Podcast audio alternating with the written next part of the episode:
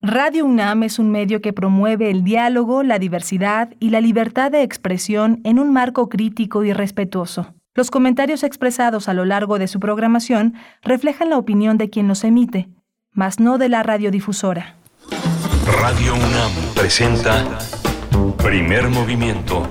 El mundo desde la universidad.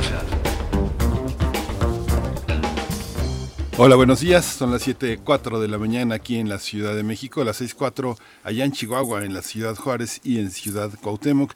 Son tres ciudades con una programación propia, todas bajo el cobijo, bajo la ejida de la radio universitaria. Allá en Chihuahua nos enlazamos como todos los días, de 6 a 7 en el horario local, de 7 a 8 en el horario de la Ciudad de México. Hoy está Socorro Montes en los controles técnicos, está Violeta Berber en la asistencia de producción, Frida Saldívar en la producción ejecutiva mi compañera Berenice Camacho eh, en el micrófono y en la conducción. Buenos días, Berenice. Buenos días, Miguel Ángel Quemain. Mucho gusto, mucho gusto de estar aquí con todos ustedes. Gracias, gracias por estar esta mañana de martes 9 de noviembre aquí en Radio UNAM. Hoy tendremos un programa diverso, diverso, eh, enriquecedor también, que va desde el teatro hasta el cine y cuestiones políticas en temas internacionales. En fin, vamos a iniciar esta mañana hablando de Tiburón, una obra que se presenta ya durante desde la semana pasada y durante esta también eh, en el Teatro Juan Ruiz de Alarcón. Vamos a estar hablando con Lázaro Gavino Rodríguez, actor de cine y de teatro, que, bueno, cuyo trabajo consiste en eh, desarrollar exploraciones en torno a la ficción a partir de la memoria personal. Sus proyectos toman una forma final como obras de teatro, de textos, películas y producciones radiofónicas. Bueno, seguramente ustedes identifican bien a Gavino Rodríguez por ser parte de la compañía Lagartijas Tiradas al Sol, así es que vamos a estar iniciando, vamos a abrir con teatro esta mañana, Miguel Ángel. Sí, una compañía importante. En 2003 vino surgir Lagartijas Tiradas al Sol, un proyecto eh, sumamente eh, completo, complejo, muy rico intelectualmente, políticamente y que ha tenido una larga trayectoria. Todos los que conforman este proyecto son actores que tienen una tradición, que vienen de lejos generacionalmente, así que bueno, va a ser, es una temporada corta, estrenó el 4, estamos justamente a la mitad de este proceso, así que bueno, estamos a tiempo para poder verlo. Además es teatro presencial, no se va a transmitir, solo tendrá oportunidad de verlo en Teatro UNAM. Vamos a ver eh, hoy la transformación de conflictos, la atención de víctimas y la paz. Vamos a tratar el tema con Pablo Romo, miembro del Consejo Directivo de Serapaz y profesor de transformación eh, positiva de conflictos en la especialidad de negociación y gestión de conflictos eh, políticos y sociales de la Facultad de Ciencias Políticas y Sociales de la UNAM, justamente en un contexto en el que hoy a las 8 de la mañana, horario de México, va a estar el presidente de la República fijando la, la, la agenda de la paz y la seguridad en la Organización de las Naciones Unidas allá en Nueva York. Y esta mañana también, esta mañana de martes, tendremos la compañía de Lorenzo Meyer, profesor investigador universitario, cuyo interés se ha centrado en la historia política mexicana del siglo XX hasta la actualidad. Va a hablar precisamente acerca de esta visita AMLO en el gran foro de la ONU. Es la manera en la que titula Lorenzo Meyer su participación de esta mañana. Vamos a tener también las elecciones en Nicaragua. Adivinen quién ganó. Pues Daniel Ortega, ¿no? Nicaragua. Nicaragua en la ilegitimidad electoral, en una eh, condena internacional al autoritarismo, todos sus opositores en la cárcel. Eh, vamos a tratar el tema con la maestra Selene Romero Gutiérrez. Ella es profesora del Centro de Relaciones Internacionales de la Facultad de Ciencias Políticas y Sociales de la UNAM. Y hacia la tercera hora tendremos poesía necesaria. Hoy tengo el gusto de compartir con ustedes la poesía de esta mañana. No se la pierdan, muy recomendable. Así es que por ahí de las 9, 10 de la mañana un poco de poesía para primer movimiento. Y vamos a tener también la gira del FICUNAM. Vamos a hablar de la película de Jaiciel Hernández, que forma parte de este proyecto del Festival de Cine, del Festival Internacional de Cine de la Universidad. Jaiciel Hernández Maínez va a estar con nosotros. Él dirige la película, es egresado del Centro de Capacitación Cinematográfica. Fundó la compañía Estación Marte Films, que es quien produce también esta película que él dirige y hace el guion.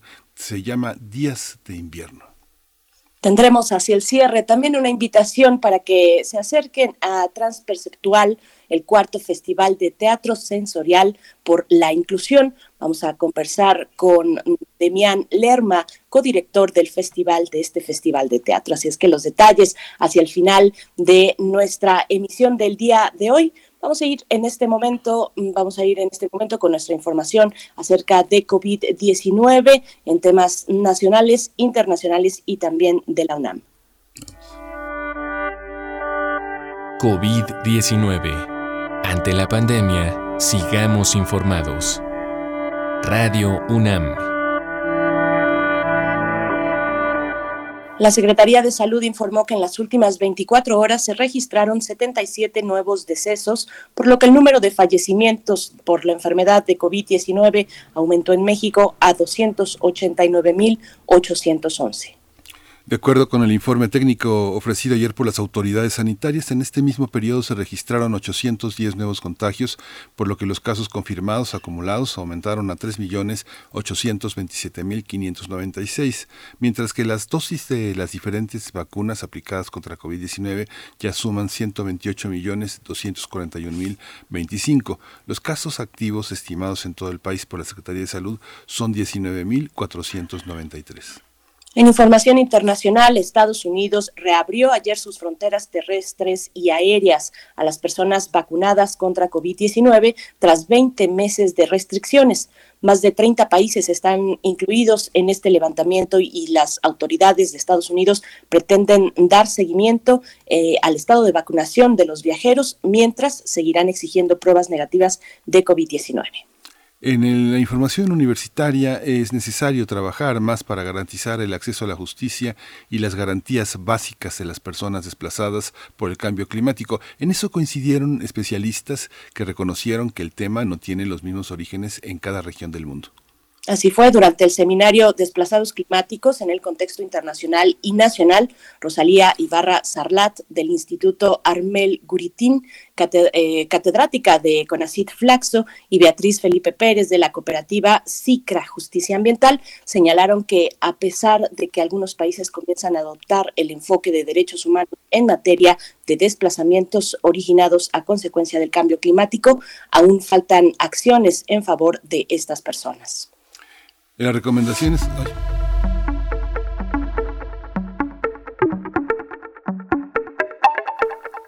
Adelante a nuestra ráfaga. Danza UNAM invita a escuchar su podcast. Es un podcast que se llama Diálogos de Danza, es muy interesante, donde los profesionales del mundo de la danza hablan de cómo han configurado este arte. Durante este mes el podcast estará dedicado a quienes crean la danza y su magia desde el escenario en Danza UNAM. Diálogos de Danza estará disponible este martes a través de la cuenta de Twitter de Danza UNAM. Bien, pues no se lo pierdan. Vamos a ir, vamos a ir con música y antes, como siempre, invitarles a que nos saludemos a través de las redes sociodigitales, arroba P Movimiento, así nos encuentran en Twitter y en Facebook, Primer Movimiento UNAM. Vamos a ir con música, Miguel Ángel. Sí, vamos a escuchar de Tania Matus, Tengo.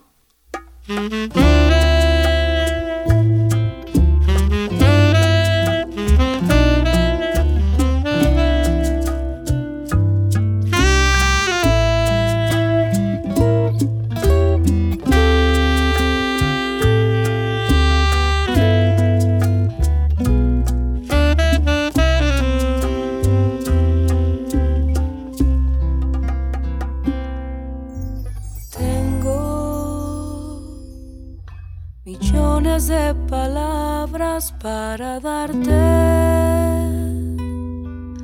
Tengo miles de versos que entregarte, no te vayas. Tengo suspiros que suspiran por quedarse. Ocultos en tu boca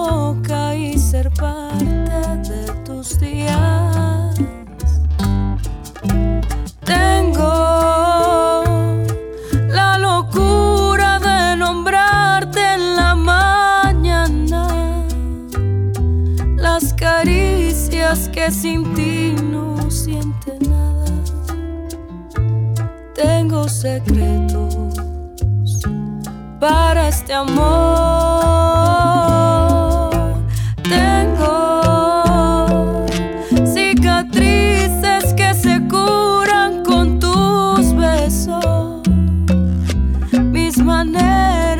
maneras de mostrarte lo que siento.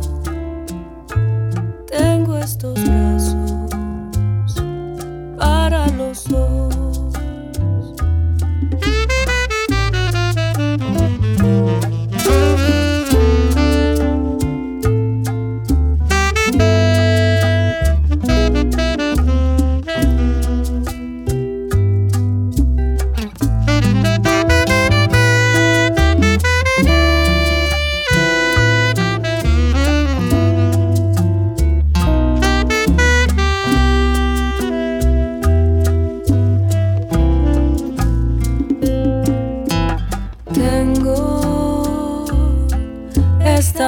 Ganas de decirte al oído que has cambiado la manera en que miro los paisajes. Tengo ansiedades que parecen un castigo porque cada paso te llevo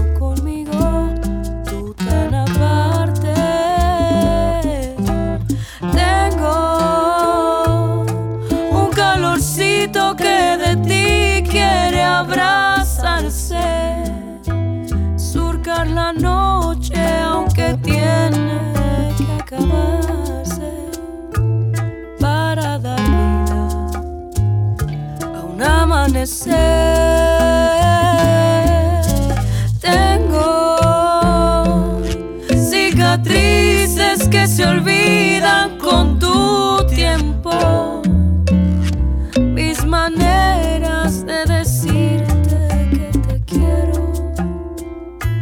Tengo estas manos que de ti son.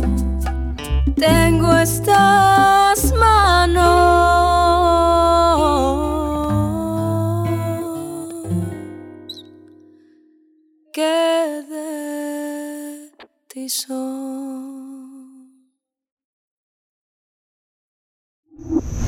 Primer movimiento. Hacemos comunidad con tus postales sonoras. Envíalas a primermovimientounam.gmail.com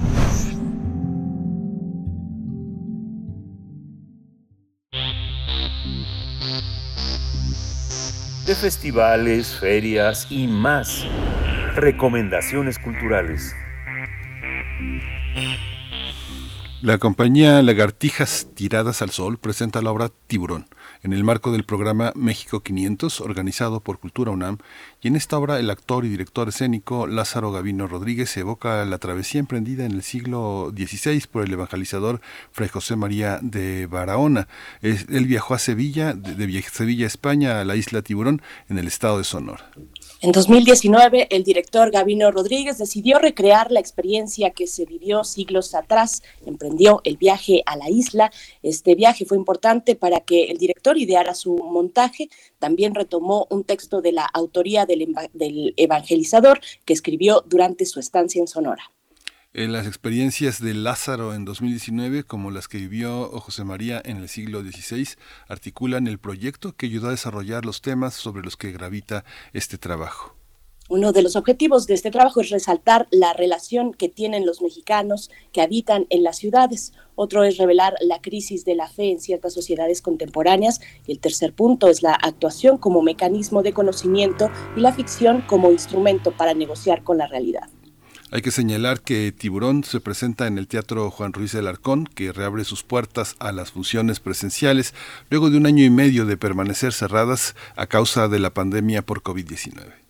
Pues vamos a conversar sobre este proyecto de la compañía Lagartijas Tiradas al Sol, que forma parte del programa México 500. Y este día nos acompaña Gabino Rodríguez, actor de cine y teatro, cuenta con una maestría de teatro en la Escuela de Artes en Ámsterdam. Su trabajo consiste en exploraciones en torno a la ficción a partir de la memoria personal. Sus proyectos toman una forma final como obras de teatro, textos, películas y producciones radiofónicas. Eh, Gabino Rodríguez, bienvenido a Primer Movimiento.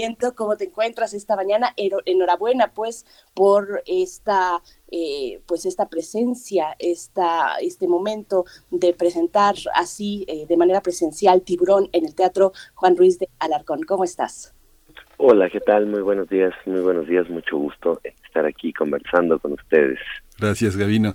Hay una, él está enmarcado en eh, el programa de 500 años, pero también está enmarcado en el ciclo La democracia en México 1965-2021, como eh, muchos, muchos, muchos puntos de contacto. Cuéntanos un poco la estructura, eh, la idea que conduce, que conduce este montaje desde los puntos de vista que lo abordaste, Gavino. bueno, varias cosas. Este proyecto es un proyecto que hicimos con la compañía Lagartijas Tiras al Sol, eh, que dirigimos desde hace, desde 2003, Luis Apardo y yo, y con varias otras personas. Y en el 2015 se cumplieron 50 años de la publicación del libro de González Casanova, La democracia en México. Y nos causó mucha impresión leer ese libro porque en, en 1965 las proyecciones que había sobre cómo la democracia iba a impactar la vida de los mexicanos, eh, nos parecían muy distintas o, muy... Nos parecía muy interesante la manera en la que se había proyectado el futuro de nuestro país y lo que se estaba cumpliendo y lo que no se estaba cumpliendo. Entonces decidimos hacer un proyecto por Estado en el cual abordáramos eh, la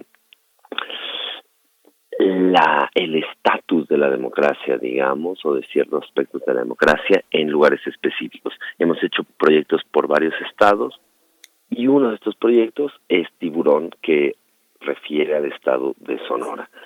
Ahí empezó, ese fue el punto de partida, una visita a, a los territorios aledaños de la isla Tiburón, y ahí fue cuando empezamos a pensar en cómo hablar de este lugar, y, y lo que nos interesaba sobre, sobre pueblos enteros que quedaron, digamos, atrapados dentro del Estado-Nación mexicano, pero con el que no comparten, bueno, lengua ni procesos históricos, ni modos de vida, etcétera, etcétera.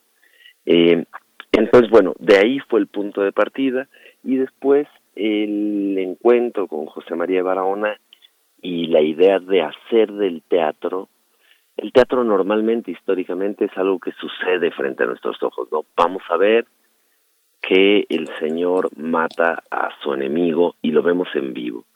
Y lo que presentamos acá es una recreación de algo que ya pasó. Yo me paro, digamos, frente al público y le cuento lo que hizo Lázaro durante todo este tiempo. Sí, Gabino, compártenos un poco, un poco de ese proceso creativo, de esa documentación, eh, recrear una experiencia finalmente en carne propia, Gabino.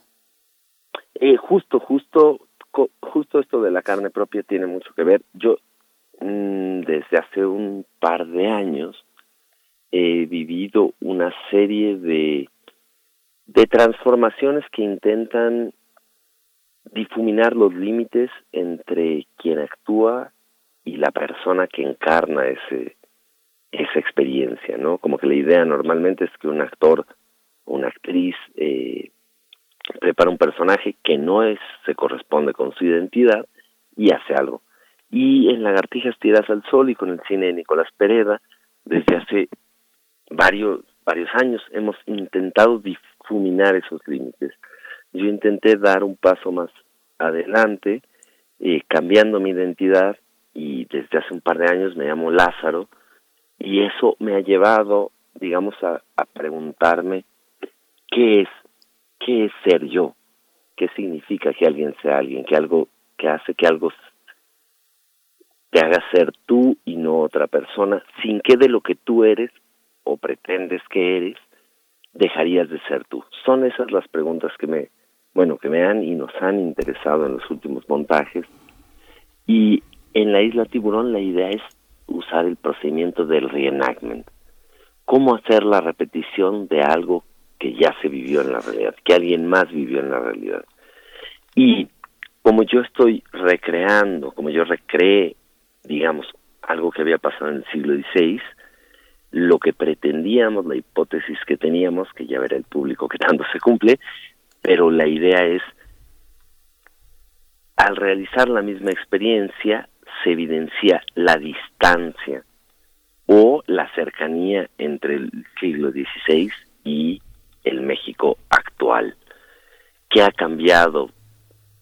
¿Con qué nos enfrentamos hoy quienes, quienes pretendemos visitar a, a personas que consideramos que viven de otras maneras? Eh, ¿Cómo se representa estas personas? Son una serie de preguntas que, que nos interesaban y que nos siguen pareciendo pertinentes en un mundo como este. Para quienes no están tan cerca del teatro, eh, utilizar la actuación como un mecanismo de conocimiento que eh, lidia con la realidad y la ficción es una es un asunto complejo. Pareciera que es un teatro eh, hecho para gente de teatro. ¿Qué tiene que ver la, las personas que aman el teatro pero no lo practican, solo son espectadores o que por primera vez por el tema, por las propuestas político-escénicas que ustedes presentan se acercan. ¿Qué es lo que encuentra en esta, en este, eh, en uno de los tres ejes que propones como una de las eh, columnas de, este proyecto, la actuación como mecanismo de conocimiento y las fronteras entre la ficción y la realidad, Gabino? Sí, o sea, me parece que, que, que justo como tú dices, pareciera que, que cuando digo la actuación como mecanismo de conocimiento es estoy hablando de algo muy específico, pero estoy hablando algo de lo que hacemos las personas todos los días en nuestra cotidianidad. Hay una infinidad de mecanismos que utilizamos para lidiar con la vida, para, para tratar con nuestros seres queridos. Voy a poner un ejemplo muy, muy bobo, pero cuando, cuando tú diste tu primer beso, tú ya sabías qué tenías que sentir y qué tenías que hacer porque lo habías visto representado muchas veces. No era algo que tú estabas viviendo una experiencia sin, digamos, de manera pura, sin ningún filtro de representación. Lo que quiero decir es que en nuestros momentos más íntimos, la idea de actuación está mucho más imbrincada de lo que nos gustaría admitir, que creemos que tenemos experiencias, pero muchas veces solo estamos actuando esas experiencias y actuándolas en la vida porque tenemos una serie de referentes que condicionan nuestro actuar y definen los fines que, buscamos conseguir. Pues digamos, esto está en todo para, para mí y entonces la idea de, de, de llevar eso más adelante conscientemente es algo que digamos que es bastante abierto para el público. Y hay otra discusión que tiene que ver con, con el México actual y la manera en la que históricamente y actualmente las personas que venimos de las ciudades nos hemos relacionado con otros pueblos que habitan este territorio compartido. Creo que ambas reflexiones están puestas sobre la mesa. Eh, el proyecto coincidió, digamos, con los 500 años de la caída de Tenochtitlán y con una serie de reflexiones que se han dado a partir de, de la conquista y de la colonia. Esto fue coincidencia porque en realidad el proyecto se tendría que haber estrenado antes de la pandemia, pero por una serie de, circunstancias, incluida la pandemia misma, lo estrenamos hasta las hasta hace dos semanas. Eh, Lázaro, Lázaro, te llamas Lázaro. El, eh, pues es un, es un teatro, dice mi compañero Miguel Ángel Quemain, es un teatro que pareciera a veces hecho para gente de teatro, pero yo también veo otra orilla, porque el teatro de lagartijas tiradas al sol nos ha dado las posibilidades de acercarnos a lo político, que es pues un hábito de la vida pública que todos compartimos, ¿no? Por eso es pública. Cuéntanos un poco de estos, eh, pues, de este fondo político tan característico en la compañía de lagartijas tiradas al sol, que ahora se expresa también pues en el marco de este programa México 500. Eh, justo, justo como dices, ah, siempre nos interesó la idea de contarle algo al público de lo que el público ya tuviera una opinión previamente. Eh, cuando, si yo te cuento una historia, digamos, se abre el telón y aparece un mundo donde los dinosaurios viven con unas criaturas que tienen forma de maletas, el público puede aceptar o no aceptar. Y lo que nos interesó desde siempre y que nos sigue interesando es contarle algo al público que el público ya conozca. Entonces no tiene que aceptar o no aceptar, sino tiene que negociar. Si yo hablo de cómo es el metro de la Ciudad de México, pues las personas que ven la obra conocen ese metro y tienen sus propias experiencias. Entonces lo que plantea la obra, la obra se vuelve una especie de punto de proposición a discutir. Y lo que nos interesa mucho es que el público durante la obra discuta en su cabeza con lo que les estamos presentando, que, que logremos establecer una especie de, de y afloja entre lo que decimos, lo que la gente piensa. En, nos interesa mucho también esta idea de lo político alejada del, del Twitter, digamos, como que la política se ha vuelto ahora, eh, no, no que la política se haya vuelto ahora, pero a las redes sociales han convertido de alguna manera o han, no sé cómo decirlo, han, han, han potenciado que la discusión política se vuelva como la expresión de mis opiniones. Como hay cada vez más foros de expresar, estamos a un clic de expresar lo que pensamos, decimos lo que pensamos y la política se vuelve cada vez más esa idea de yo digo lo que pienso. Y nos gusta proponer otro tipo de relación, nos gusta menos decir lo que pensamos y, proponer un espacio donde nos escuchemos de otra manera, más compleja, más allá de los 280 caracteres. Eh, creo que el país está en un momento en que en que hay una cierta yo que sé polarización política o sea la, ha dejado de ser divertido hablar de política porque la gente está muy muy brava y muy defendiendo una trinchera que yo creo que deberíamos encontrar otras maneras de, acercarnos a la política. Desde el inicio de este proyecto, eh, Chantal Mouffe y Ernesto Laclau trabajaron ese concepto del agonismo. El agonismo en contraparte del antagonismo, ¿no? Lo que proponían es que dentro de la esfera democrática eh, el agonismo debía de sustituir al antagonismo que implica la desaparición, la supresión de, de, de mi rival, digamos.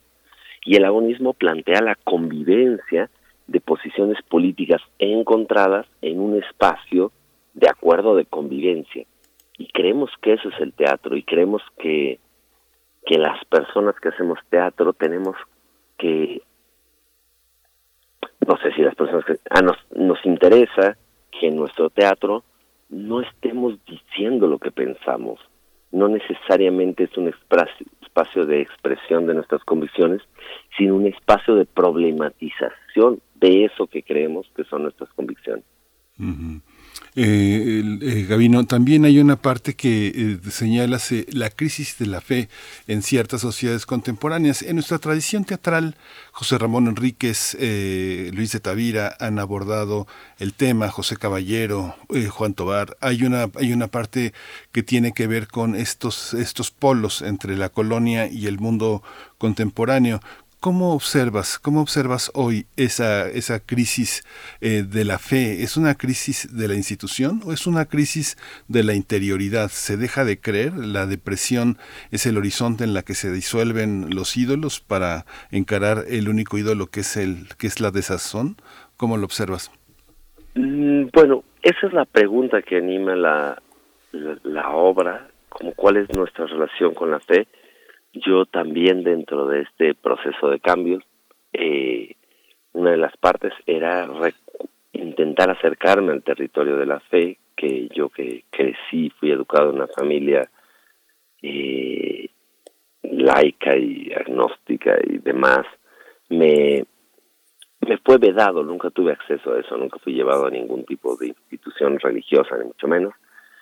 Y me interesa mucho esa búsqueda, me interesa mucho esa búsqueda de, de, de la fe, la fe institucionalizada y la fe más secular, digamos. Eh, no, no tengo respuesta a eso. Yo creo simplemente que es una crisis de las instituciones que normalmente eran depositarias de organizar el terreno de lo espiritual en las sociedades y creo que esta fe se ha trasladado a otras a otras esferas de la vida pública bastante, sí que no sé muy bien, que yo creo que hay hay dentro de dentro del neoliberalismo descarnado que vivimos una dimensión de fe, pero pero no es una fe que, que a mí me interese. Entonces la, la obra plantea la búsqueda de, de la fe y en relación a un personaje del siglo XVI y a un pueblo que tiene otras creencias absolutamente distintas. Lázaro, eh, cuéntanos un poco cómo ha caminado Lagartijas Tiradas al Sol en, estos, en todos estos años. En su momento, por ahí de 2013, 2012, 2014, pues fue una respuesta en lo escénico a momentos muy duros que vivimos todos, todas en México, la violencia cruenta y estas noticias muy, muy duras y difíciles de, de asimilar de violencia extrema eh, estuvieron ahí. Eh, recuerdo eh, esta obra de, de, Retiré con un cerillo a la nieve de, un volcán, en fin, y, muchos momentos importantes de lagartijas tiradas al sol acompañándonos, siendo pues ese, ese lugar y ese remate también de donde surgen muchas otras, otras preguntas. ¿Cómo ha sido este caminar en estos años para la compañía, para ustedes, en lo personal, para ti, en tu, en tu trabajo teatral? Cuéntanos un poco de esta parte, Lázaro. Eh, bueno, es así inició una parte de, de, nuestro trabajo. Nosotros empezamos trabajando sobre la autobiografía y después comenzamos a trabajar sobre los archivos, sobre la historia de México, justo como dices, como una respuesta a un presente que nos avasallaba. Y no es que el presente haya dejado de avasallarnos, el presente tal vez es más dramático que, nunca, o por lo menos igual de dramático que antes, eh, lo que creo que se ha ido transformando un poco es la manera en la que queremos que el teatro interpele a la realidad. Creo que como, como intentaba explicar antes, creo que han, creo que digamos sí, hace 10 años teníamos una pulsión de compartir la manera en la que veíamos la realidad y querer compartir como ciertas convicciones. Y no sé si hoy nos interesa eso realmente. Creo que hoy creemos que el lugar que ocupa el teatro o que la mayor potencia del teatro para, para interpelar la realidad, para relacionarse con la realidad, tiene que ver con abrir espacios de misterio que cada vez están más, más prohibidos, más, más cooptados de nuestra relación con lo político. Es como si quisiéramos de alguna manera reerotizar la manera en la que nos relacionamos con lo político y con lo real, que se ha vuelto tan prosaica a partir de, de sí, por un lado de las redes sociales, de nuestra relación con la realidad por medio de las pantallas, de, del momento tan duro que estamos viviendo, pero también de la manera que consumimos noticias, de la manera en que los periódicos se han volcado a, mendigar, a mendigar clics y likes, y, cada vez se vuelve más difícil encontrar espacios donde relacionarnos con la realidad de cierta, no sé si profundidad, pero por lo menos desde, desde otro ritmo que nos permita acceder a otras capas como si estuviéramos, como si se hubiera banalizado mucho en los últimos años eh, la manera en la que en la que pensamos la realidad y, y nada, como que él se ha transformado yo creo que hacia eso, hacia dejar de decir lo que pensamos y hacia intentar proponer otra manera de relacionarnos con la realidad misma dejar de, de pensar en conclusiones y intentar abrir otro tipo de espacios, no necesariamente preguntas, pero por lo menos otros espacios. Hay, Gabino, un, equipo de trabajo. Yo recuerdo en 2003 que prácticamente vi el trabajo de ustedes por primera vez y que estaba también vinculado a la autobiografía. Hay un, hay un conjunto que fundamentalmente es universitario. ¿Cómo transitar? Han tenido oportunidad de recorrer muchos escenarios, no solo en México, sino internacionales. ¿Cómo se coloca nuestro teatro en el mundo? Digamos, ustedes han sido un conjunto de complicidades fundamentalmente universitarias, pensantes, con textos complejos que no, que no, que no se discuten en cualquier ámbito, ni siquiera en el universitario, sino que han sido resultado también de reflexiones propias, de búsquedas propias, cómo se, quiénes reciben en el mundo nuestro teatro, a quién es posible proponerles lo que somos y que lo, que lo muestren, que lo acepten. No todos los escenarios son propicios para un teatro universitario, un teatro de discusión, quiénes son, cuáles han sido los escenarios que ustedes han recorrido en ese sentido, Gabino. El teatro mexicano es muy complejo y muy amplio. Yo creo que por suerte tenemos mucho teatro. Eh, digamos, mucho teatro, no me refiero, un teatro muy diverso. Y hay muchas personas que, que han trabajado y que han abierto espacios dentro de cierto teatro de arte a un, a un panorama más internacional mencionar gente siempre es un desastre porque siempre dejas gente afuera, pero Claudio Valdescuri, eh, Teatro Línea de Sombra, Shada Hilarios, hay mucha gente que ha, que abierto camino entre, sí, para que el teatro mexicano se, se vea en el exterior.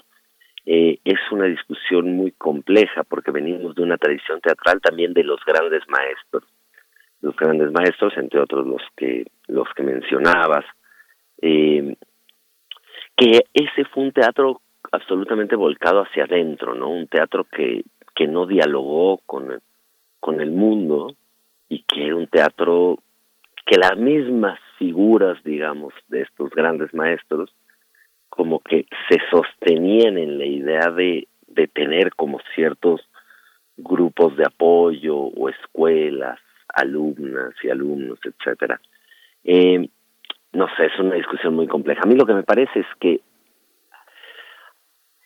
muchas compañías hemos encontrado una manera de sobrevivir eh, económicamente y creativamente a partir de viajar con las obras y presentar las obras en distintos foros. Y, y algo que me parece muy importante es como mencionar que las obras como las películas eh, acaban interesando o en el exterior o acaban viéndose en diferentes foros, no, no dirían bastante menos por las temáticas que hacen y mucho más por los procedimientos formales y teatrales que, exploran, ¿no? Eh, hay una serie de búsquedas formales que son lo que le dé identidad artística a un a una propuesta y de alguna manera el si lo que lo que se comparte lo que se lo que llevamos afuera es la suma de, de una reflexión temática pero sobre todo una propuesta formal una visión sobre el teatro sobre el arte mismo Pues ya nos vamos acercando al cierre de esta charla con Lázaro Gavino Rodríguez. Y, bueno, por mi parte, una última cuestión que me gustaría nos compartas, Lázaro, sobre el texto, sobre el trabajo de escritura a cargo de Luisa Pardo, eh, la dramaturgia a cargo de Luisa Pardo. Compártenos un poco al respecto. Y justo como llevamos trabajando desde el 2003, eh, un grupo casi estable, digamos, Luisa y yo empezamos, pero, pero Francisco Barreiro, Mariana Villegas, Sergio López Vigueras, Juan Leduc, es gente que lleva muchos, muchos años trabajando con, con, con el grupo. Los roles se han ido difuminando. Entonces, cuando digo que yo dirigí el proyecto, es un decir, porque en realidad hay mucha gente que mete mano y mete mano con la confianza que dan 15 años de matrimonio, digamos que es mucha. Eh, y lo mismo con el texto, con el texto es muy difícil que yo haga algo solo y, siempre estoy en comunicación con, con la compañía, con Luisa y con Francisco, etcétera. Y aquí fue mucho eh, mandarle textos de versión a Luisa, pero también a Sergio López Vigueras, que, que también trabajó mucho, mucho el texto. Eh, entonces, fue un trabajo de, no solo de collage de diferentes textos de diferentes autoras y autores, sino un trabajo de collage entre la compañía misma que le fuimos metiendo mano y digamos que quedó el crédito de Luisa eh, porque porque nada porque tenía que las instituciones pagan como decía Godard, las instituciones pagan por el crédito que tienes, entonces hay que dar créditos al final, pero creo que deberíamos de dar menos créditos y poner solo una lista de nombres que es quienes hicimos posible este proyecto. Pues Gavino, muchísimas gracias Gavino, muchas gracias por esta por esta mañana. Hay que decir que las funciones son de son de jueves a jueves a domingo.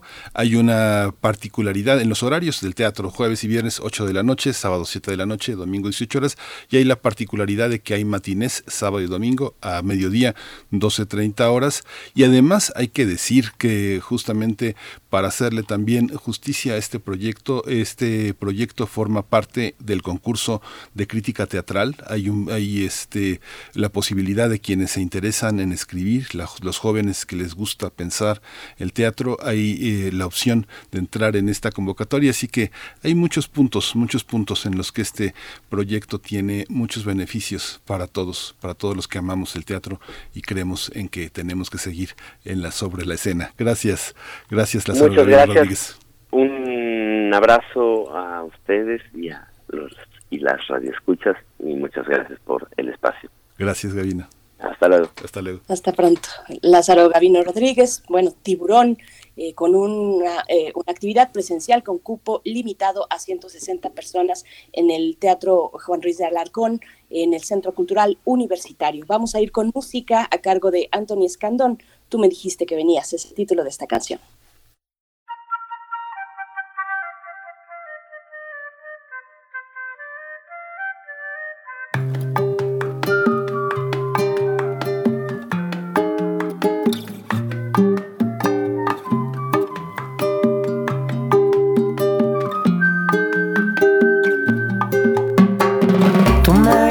Que venías para siempre para quedarte acá y ahora sueño verte llegar. Tú me dijiste que venías para siempre para quedarte acá y ahora sueño verte llegar. Espero que llegues y espero que sea pronto. No quiero que me digan más que soy un tonto, porque esperarte siempre a mí me pone loco. Quiero darte lo que es tuyo y no es poco. Estoy mirando al horizonte hace tiempo y no puedo no verte aquí y estar contento. Lo que yo pienso es que este cuento se hace lento cuando cuento los años con los dedos. Quiero contarte mis historias y mis sueños, de lo que canto, lo que escribo y lo que anhelo. Quiero tomarte de la mano y caminar. Primer movimiento. Hacemos comunidad con tus postales sonoras. Envíalas a primermovimientounam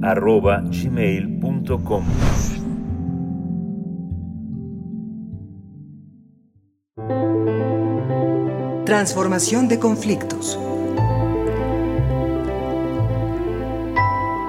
Ya se encuentra con nosotros Pablo Romo, miembro del Consejo Directivo de Serapaz y profesor de la Facultad de Ciencias Políticas y Sociales de la UNAM, que nos acompaña cada 15 días en martes para hablar de las maneras, los caminos para transformar los conflictos. La atención de las víctimas y la paz es el tema de esta mañana. Querido Pablo, ¿cómo estás? Buenos días. ¿Qué tal? Muy buenos días. Buenos días a ti y a todo el auditorio. Gracias, Pablo. Pues te escuchamos. Cuéntanos la atención de las víctimas. Me parece que eh, es importante eh, hablar de las víctimas. Usualmente hablamos de los perpetradores, de los señores de la guerra, de cómo van eh, ganando o perdiendo en las batallas. Hacemos monumentos a los victoriosos, pero em, olvidamos a las víctimas. De hecho, la, el concepto de justicia penal que hay en el mundo occidental en general está enfocado a desplazar a la víctima para colocar al, al Estado como el persecutor del crimen y buscar al victimario. Y usualmente el criminal es el protagonista de la escena. De hecho, eh, pocas veces hay una identificación con eh, la víctima, con el golpeado, con el marginado, con el violado, con el asesinado. Se trata, o con el acompañante del asesinado o del desaparecido o la desaparecida. Usualmente hay en el imaginario el vencedor, el que está este, logrando, eh, eh por más criminal y por más malo que sea, hay una identificación del poderoso eh, en todas las series de televisión, el juego del calamar, las cosas estas que van generando imaginarios en donde eh, se identifican con los supervivientes, con los fuertes y, eh, y no con las víctimas. Y hay un gran cambio en eh, la criminología y en la búsqueda de la reacción para trabajar la paz eh, en centrarse en la víctima. En los años 80 hay un gran cambio y hay una gran eh, eh, reflexión, hay una gran reflexión en torno a la víctima en el centro de, del protagonismo frente a, la atención que tenía siempre el victimario, el poderoso, el criminal. de hecho, hay corridos podemos verlo nosotros en México, hay corridos para los, eh, criminales y no para las víctimas. Eh, hemos dejamos de lado con mucha frecuencia eh, en la cultura, en la producción de un saber a la víctima. Y no es sino hasta en México, no es sino hasta en los principios de este milenio y particularmente en el contexto de la guerra de Calderón, cuando la surge este movimiento por las víctimas, por eh, eh, ser protagonistas y aparecer eh, liderados con el poeta Javier Sicilia, que habla también de que los perpetradores son de alguna manera víctimas, pero en el fondo está recuperando esta visión de las víctimas. Y el, y México de alguna manera se empieza a conmover para empezar a reflexionar en todo en torno a las víctimas. Regañadientes y empujado por la necesidad y la urgencia de un cambio de paradigma en la justicia, de punitiva, a, sobre todo a restaurativa, va a haber eh, la eh, presencia de políticas públicas en México que van a crear ese en función de la atención a las víctimas. Modelos de atención a las víctimas que pretenden eh, eh, generar un enfoque mucho más centrado en ellas y tratar de recuperar su dignidad y su ser persona. Hay muchas reflexiones en torno a esto. y ya de alguna manera en algunas otras ocasiones lo hemos señalado, eh, y creo que es importante hoy subrayarlo en función de no dejar desapercibidas a las víctimas. Carlos eh, Martín Berinstein, eh, en un escrito que recupera la comisión de la CEAP para la atención a víctimas, habla de los elementos que hay que proporcionar para la atención, una atención integral y un apoyo de acompañamiento a las víctimas, particularmente él subraya en el aspecto psicosocial.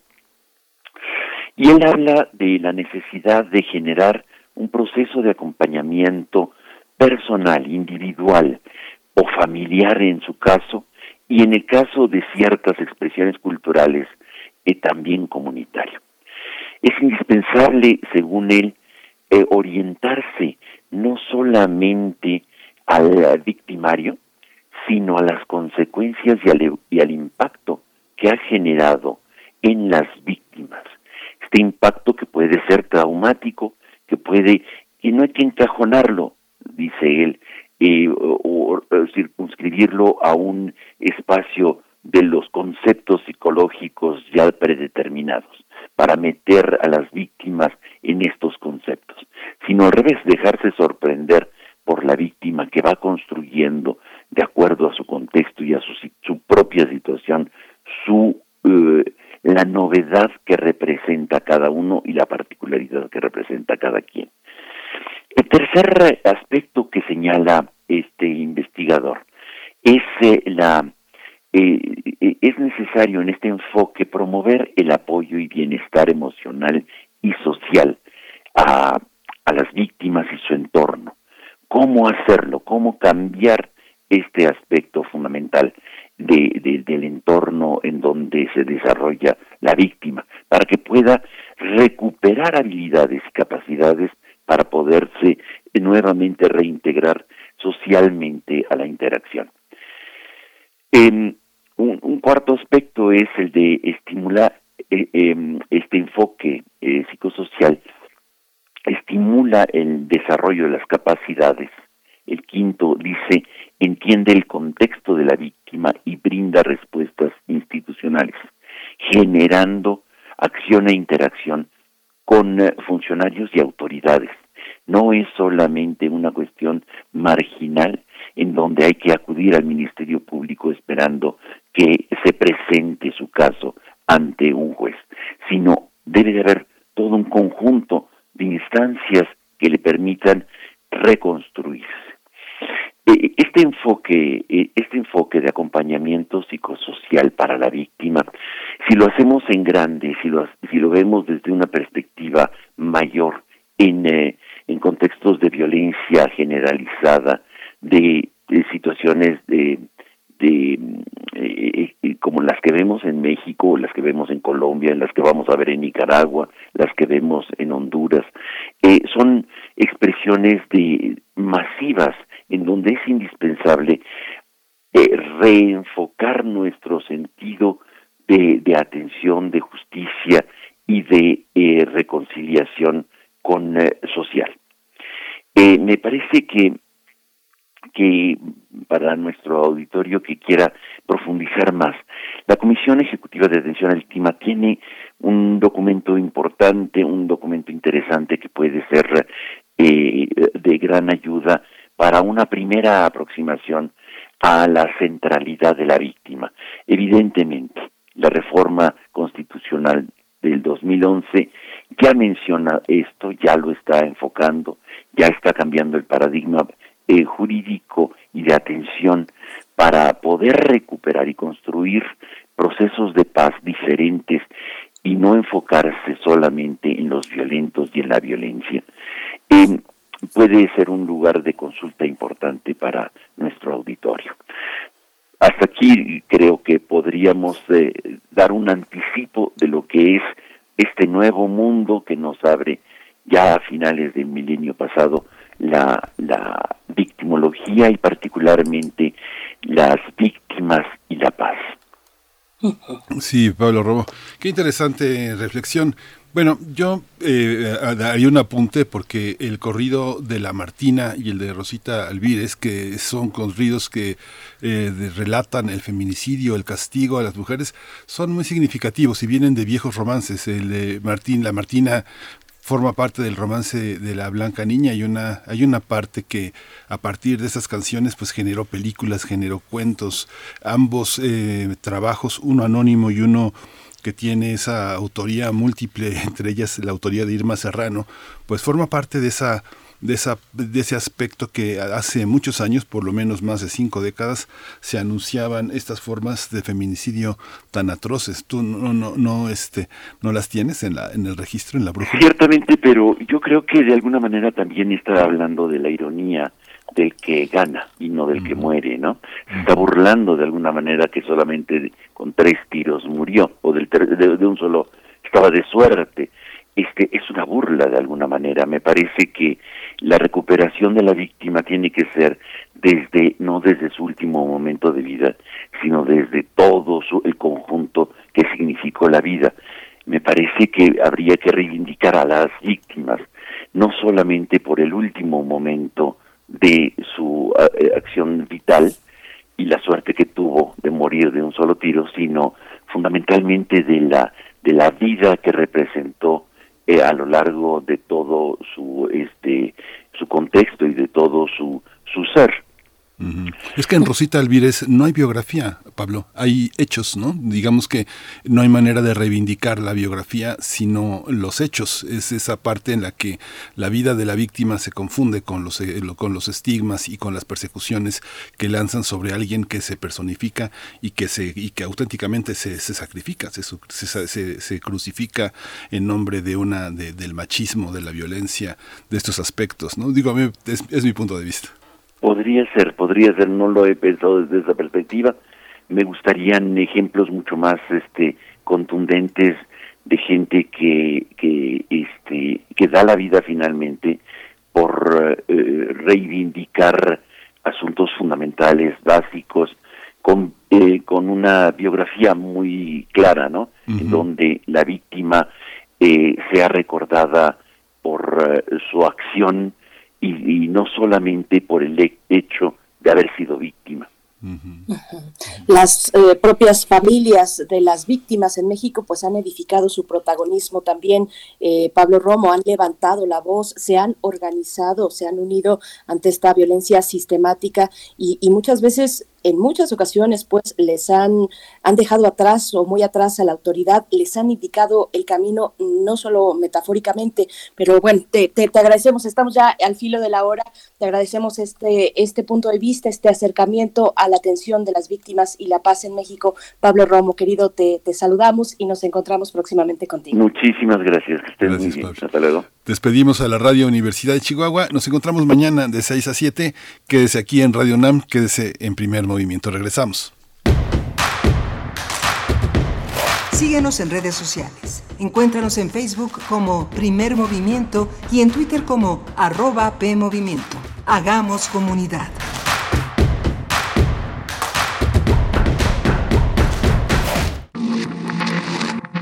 Lo que escuchas no es todo lo que suena. El sonido es cultura.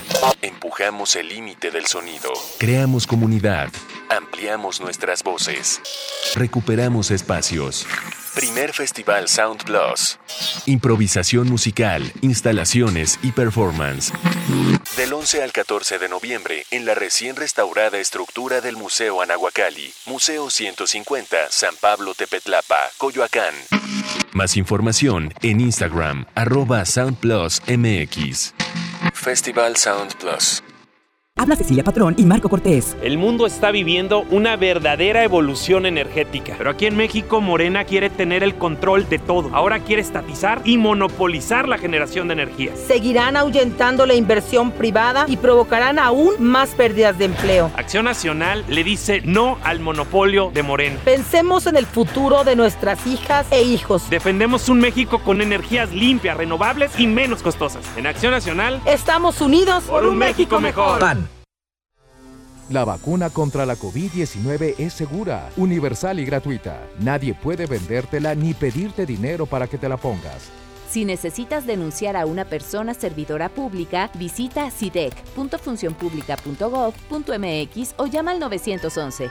Cuidémonos entre todos. Vacúnate y no bajes la guardia. Secretaría de Salud. Este programa es público ajeno a cualquier partido político. Queda prohibido el uso para fines distintos a los establecidos en el programa. Hace tiempo que la sala Nezahualcóyotl se siente vacía. Pero este parece un buen momento para recuperar terreno y regresar a los espacios que nos esperaban con los brazos abiertos. La Orquesta Filarmónica de la UNAM vuelve a recibir a su público en la sala Nezahualcóyotl. Consulta el protocolo COVID para asistir a los conciertos en música.unam.mx diagonal protocolo-COVID o escúchalos a través de Radio UNAM todos los domingos a las 12 horas. Es bueno estar de vuelta. Radio UNAM, Experiencia Sonora.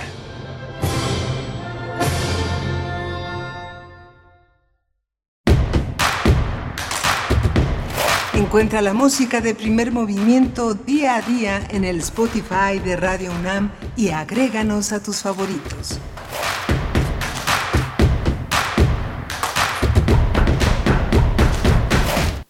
8 de la mañana con tres minutos. Bienvenidos, bienvenidas a esta emisión de martes. Hoy es 9 de noviembre de 2021. Les damos la bienvenida. Si nos escuchan a través del 96.1 de la frecuencia modulada, en el 860 de AM y en www.radio.unam.mx. Igualmente, en este momento nos enlazamos con la radio Nicolaita en el 104.3. Saludos a Morelia, a la Universidad Michoacana de San Nicolás de Hidalgo. Estaremos con ustedes durante esta hora. A cargo de la consola de los controles técnicos se encuentra Socorro Montes esta mañana, Frida Saldívar en la producción ejecutiva y Violeta Berber en la asistencia de producción. Un saludo también a la cabina en la radio Y en los micrófonos Miguel Ángel Quemain. ¿Cómo estás? Hola Berenice, buenos días, buenos días a todos nuestros radioescuchas. Bueno, tuvimos una mañana muy interesante con de una mañana de teatro con un tema histórico fundamental. Y hoy abrimos con eh, la noticia de que se incorpora la maestra Beatriz Solís Leeré eh, al Consejo Ciudadano de Radio y TV UNAM a partir de ayer, a partir de ayer 8 de noviembre, forma parte de este conjunto, de este Consejo Ciudadano de Radio y TV UNAM que está eh, formado por Edgardo Benítez, Guadalupe Ferrer, José Gordon, Claudia Menéndez, Rosa Marta Pontón y María Teresa Velázquez. Beatriz Solís tiene una larga, una larga trayectoria en este territorio Berenice. Así es, bueno, con esta incorporación se complementa ya en su totalidad el Consejo Ciudadano de Radio y TV de la UNAM, eh, constituido por quienes ya mencionabas, y, decir que la maestra Beatriz Solís Lere es investigadora y académica universitaria, es experta en Derecho a la Información y en investigación de medios, es una verdadera especialista en el tema, es integrante de la Organización Interamericana de Defensoras y Defensores de las Audiencias, la OID, y también presidenta de la Asociación Mexicana de Defensorías de las Audiencias, la AMDA.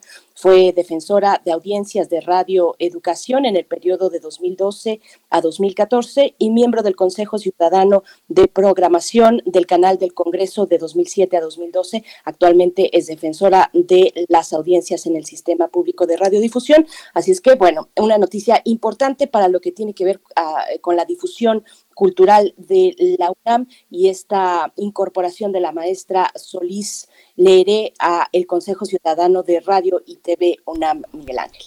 Sí, hoy vamos a tener también una, la presencia del doctor Lorenzo Meyer en el marco de la presentación del presidente de la República en el Consejo de Seguridad de la ONU, que prácticamente está iniciando en la ciudad de Nueva York. En este momento en Nueva York son las 10 de la mañana, que es la hora en que está fijada para eh, mostrar la agenda de trabajo de la apertura de sesiones de este Consejo tan importante en el ámbito internacional y que hoy, después de muchísimos temas, va a fijar una postura el gobierno de México en la representación del presidente López Obrador. Vamos a tener otros aspectos también en lo internacional, Berenice. En lo internacional, Nicaragua y sus elecciones. Vamos a compartir esta nota internacional con la maestra Selene Romero Gutiérrez, profesora del Centro de Relaciones Internacionales de la Facultad de Ciencias Políticas y Sociales de la UNAM, de esta casa de estudios. Así es que bueno, quédense durante esta hora y también hasta las 10 de la mañana porque tenemos poesía necesaria, la mesa del día y también una invitación al cuarto Festival de Teatro Sensorial por la Inclusión Transperceptual. Es el título de este festival, el nombre de este festival. Estaremos hacia el final de la emisión hablando al respecto. Envíenos sus comentarios en redes sociales, estamos esperando sus comentarios, están el día de ayer y hoy muy calladitos, muy calladitas, será por el frío tal vez. Queremos leerles arroba P Movimiento en Twitter, Primer Movimiento UNAM en Facebook y vámonos, vámonos ya con la nota del día, el doctor Lorenzo Meyer. Primer movimiento. Hacemos comunidad en la sana distancia. Nota del día. Estamos una vez más encontrándonos en este espacio, doctor Lorenzo Meyer. Muy buenos días. Como, bueno, para hablar de este, de este tema importante, el presidente Andrés Manuel López Obrador en el gran foro de la ONU, en el Consejo de Seguridad. Lorenzo Meyer, ¿cómo estás, doctor? Buenos días. Bueno, eh, buen día, esperemos que sea buen día. Buen día, Berenice. Buen día, Miguel Ángel. Doctor, buenos días. Eh, vamos eh, por partes. Creo que desde la óptica de eh, Andrés Manuel López Obrador, el presidente, desde la visión que se tiene en México de el mundo internacional, pues es importante la presencia de eh, el presidente de México en el Consejo de Seguridad de Naciones Unidas, pero creo yo que hay que tener esto con una visión más amplia y de largo plazo. Y para eso es necesario, eh, bueno, entre otras cosas, tener siempre en cuenta la capacidad de acción de México de poder eh, en un ámbito tan amplio como Naciones Unidas, en donde las reglas formales son una cosa y las reglas reales son otra y muy distinta. En el mundo internacional es la política del poder la que funciona. Hay ciertamente estructuras eh, jurídicas y algún tipo de moral internacional que incide en las relaciones entre los eh, países, pero básicamente es una relación de poder y México tiene muy poco poder. El Consejo eh, de Seguridad eh, de Naciones Unidas, bueno, Naciones Unidas es heredera de la Liga de las Naciones que se creó al final de la Primera Guerra Mundial y que finalmente no sirvió de prácticamente nada importante para evitar el surgimiento de la Segunda Guerra Mundial. Tras esa Segunda Guerra Mundial salen las Naciones Unidas como una eh, organización pues presidida por los eh, ganadores y se pretende que todos los miembros o bueno casi todos los miembros de la comunidad internacional todos los estados nacionales sean parte de la misma y tiene una asamblea general donde se votan decisiones y se ganan o se pierden por mayoría, pero eso es eh, para asuntos no importantes. El eh, corazón de Naciones Unidas es ese donde va a hablar Andrés Manuel Observador, el Consejo de Seguridad, pero ahí las cosas ya en un tono realista se decidió que el Consejo de Seguridad estaría formado por miembros permanentes, o sea, las grandes potencias. Ahí está la política del poder. Eh, y los que no son grandes potencias podían tener representantes, eh, esos países de poder mediano o de plano, de poder muy pequeño, que durante un tiempo estarían en el Consejo, luego cambiarían y cambiarían, pero los permanentes eran eso, permanentes. Estados Unidos, en primer lugar, la Unión Soviética, el segundo ganador de la guerra, pero bastante más debilitado, porque ese sí tuvo que pelear la guerra en su territorio, no Estados Unidos. Eh, el eh, tercer país era Gran Bretaña, antiguo eh, centro del eh, sistema internacional, pero que ya estaba muy debilitado y la guerra lo debilitó más, pero ahí estaba. El cuarto era Francia. Francia como gran potencia pues es bastante peculiar porque Alemania la pasó a cuchillo con una velocidad impresionante. en un tiempo récord la derrotó. Y bueno, eh, la derrotada Francia estaba entre las grandes potencias. Y China, China era la peculiaridad, porque enorme, inmensa China, pero con muy poco poder real en ese eh, momento en que se crea Naciones Unidas y que después va a sufrir, eh, bueno, un cambio, un cambio interesantísimo. Eh, el Partido Comunista Chino toma el poder y se convierte en un país comunista muy eh, renovado en su estructura política, pero todavía muy débil. De todas maneras, con el paso del tiempo, China sí que se convirtió en una gran potencia. Así que hay, eh, ahora en el Consejo de Seguridad hay dos grandes potencias, Estados Unidos y China. Luego, eh, la heredera de la URSS, Rusia, eh, y Gran Bretaña y Francia, pues eh, sí, están ahí como países importantes, pero nada del otro mundo. Ellos ya no tienen el papel real de, de poderes. Entonces, en esas eh, circunstancias, el Consejo de Seguridad está abocado a ver los problemas importantes, pero como está dividido, como no tiene una coherencia, la coherencia que tenía cuando termina la eh, Segunda Guerra Mundial, pues también termina esa coherencia, los aliados se dividen y la política internacional se puede hacer al margen de Naciones Unidas y al margen del Consejo de Seguridad. Tomemos el caso de eh, Irak y ahí eh, también lo usémoslo para ver la dimensión que México tiene en esto. Andrés Manuel eh, el observador está ahí, va a dar su discurso, pero el Consejo de Seguridad mismo es un actor irrelevante cuando entra el conflicto entre los miembros permanentes. En el caso de Irak, Estados Unidos pidió al Consejo eh, la autorización para invadir Irak y deshacerse de Saddam Hussein. No lo logró eh, por la división natural dentro del Consejo. Eh, no solamente era que China y Rusia no le apoyaran, tampoco le apoyó Francia.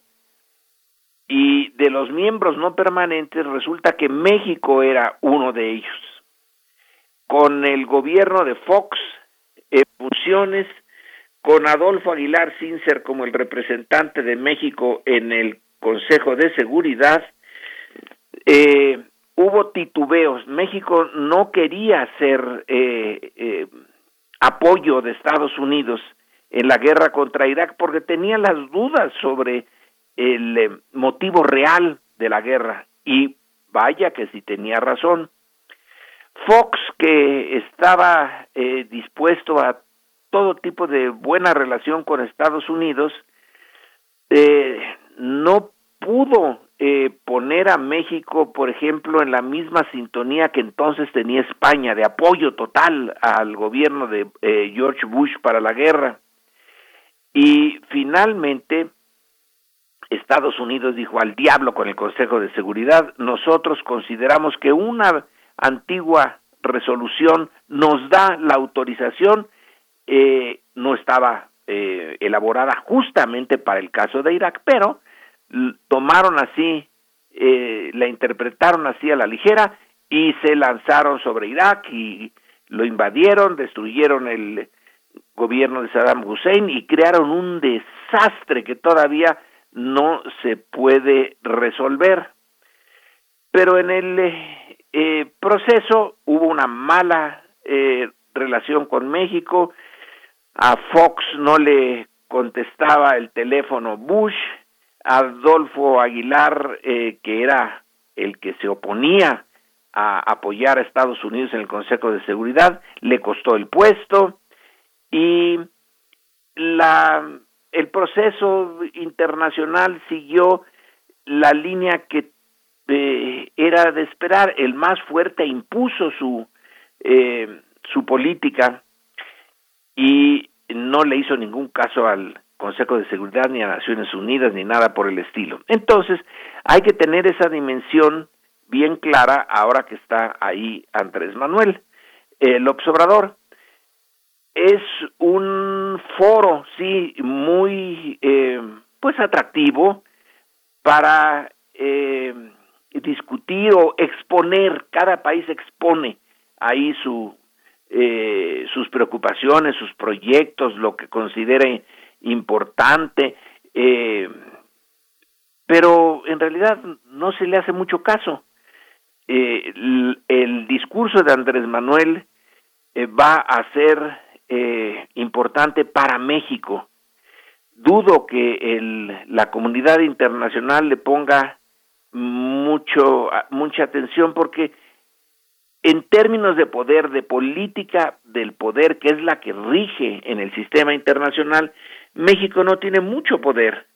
Eh, podrá tener razón eh, moral y, una visión de lo que debería de ser la justicia internacional muy positiva, etcétera, pero no tiene ni la economía ni el ejército necesarios para eh, eh, hacerse oír con fuerza.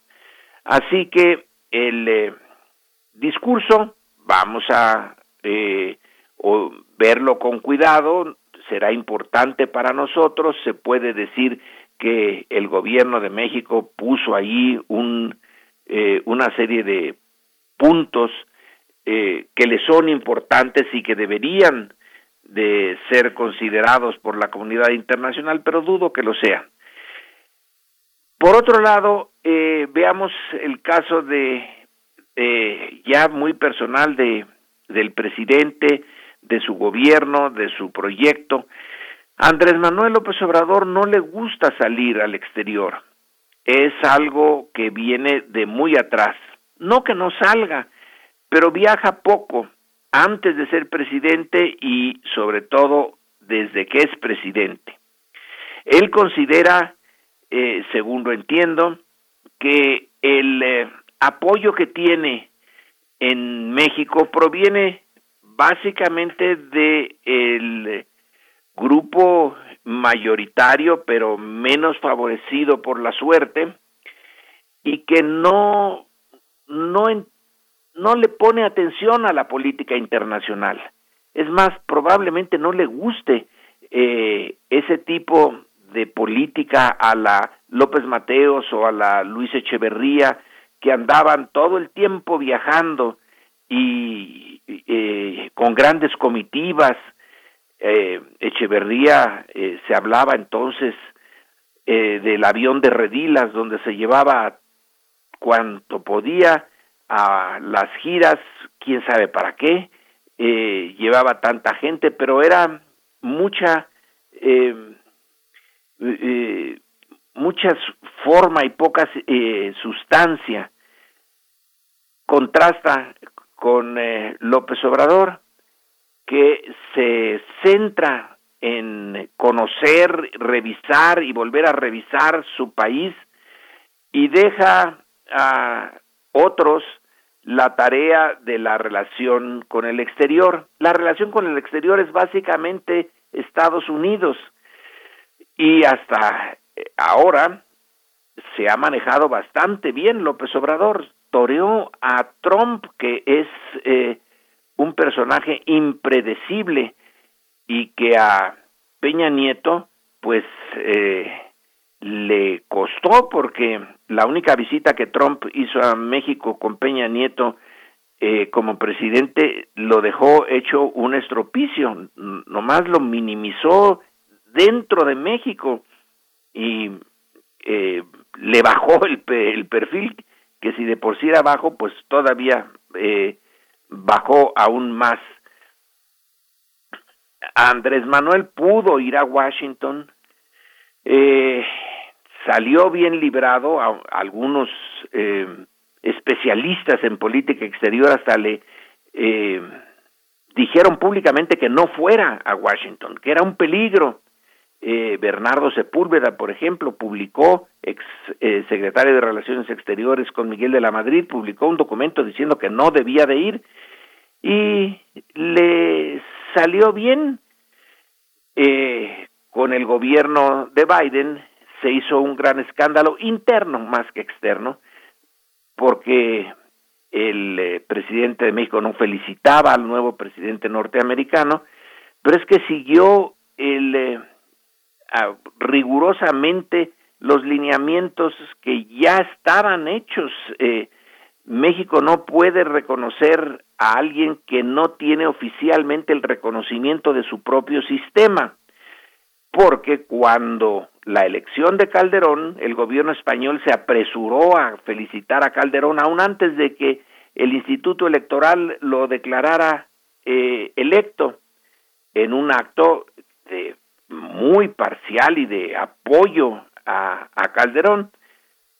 Andrés Manuel Obrador se esperó hasta que llegó el momento muy complicado en que Biden fue formalmente declarado presidente, pero le pasaron semanas antes de que eso ocurriera y por eso mantuvo el silencio. Sin embargo, no tiene mala relación con eh, Biden. Pudo eh, negociar eh, vía Jesús Seade el eh, TEMEC, el Tratado de Libre Comercio con Estados Unidos y Canadá.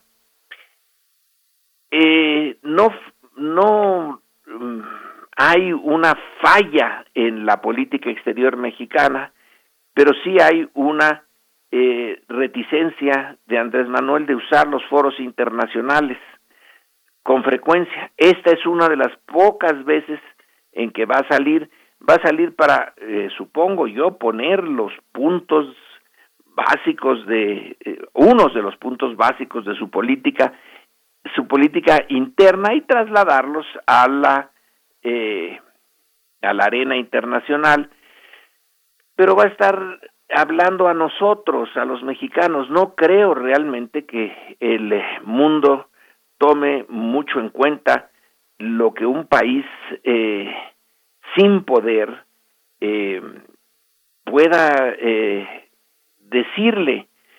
Así que eh, terminado esto eh, en Naciones Unidas, por eso se regresa tan rápido, tal parece que eh, le, le causa un problema estar mucho tiempo fuera, no va a ver ni a la comunidad de mexicanos a la que tanto alaba en sus eh, discursos por ser este pues la fuente de dólares de remesas y que es bien importante ya se llegaron a los 50 mil millones de dólares anuales, pero ni eso va a ser, va a regresar rápido, rápido para una gira interna.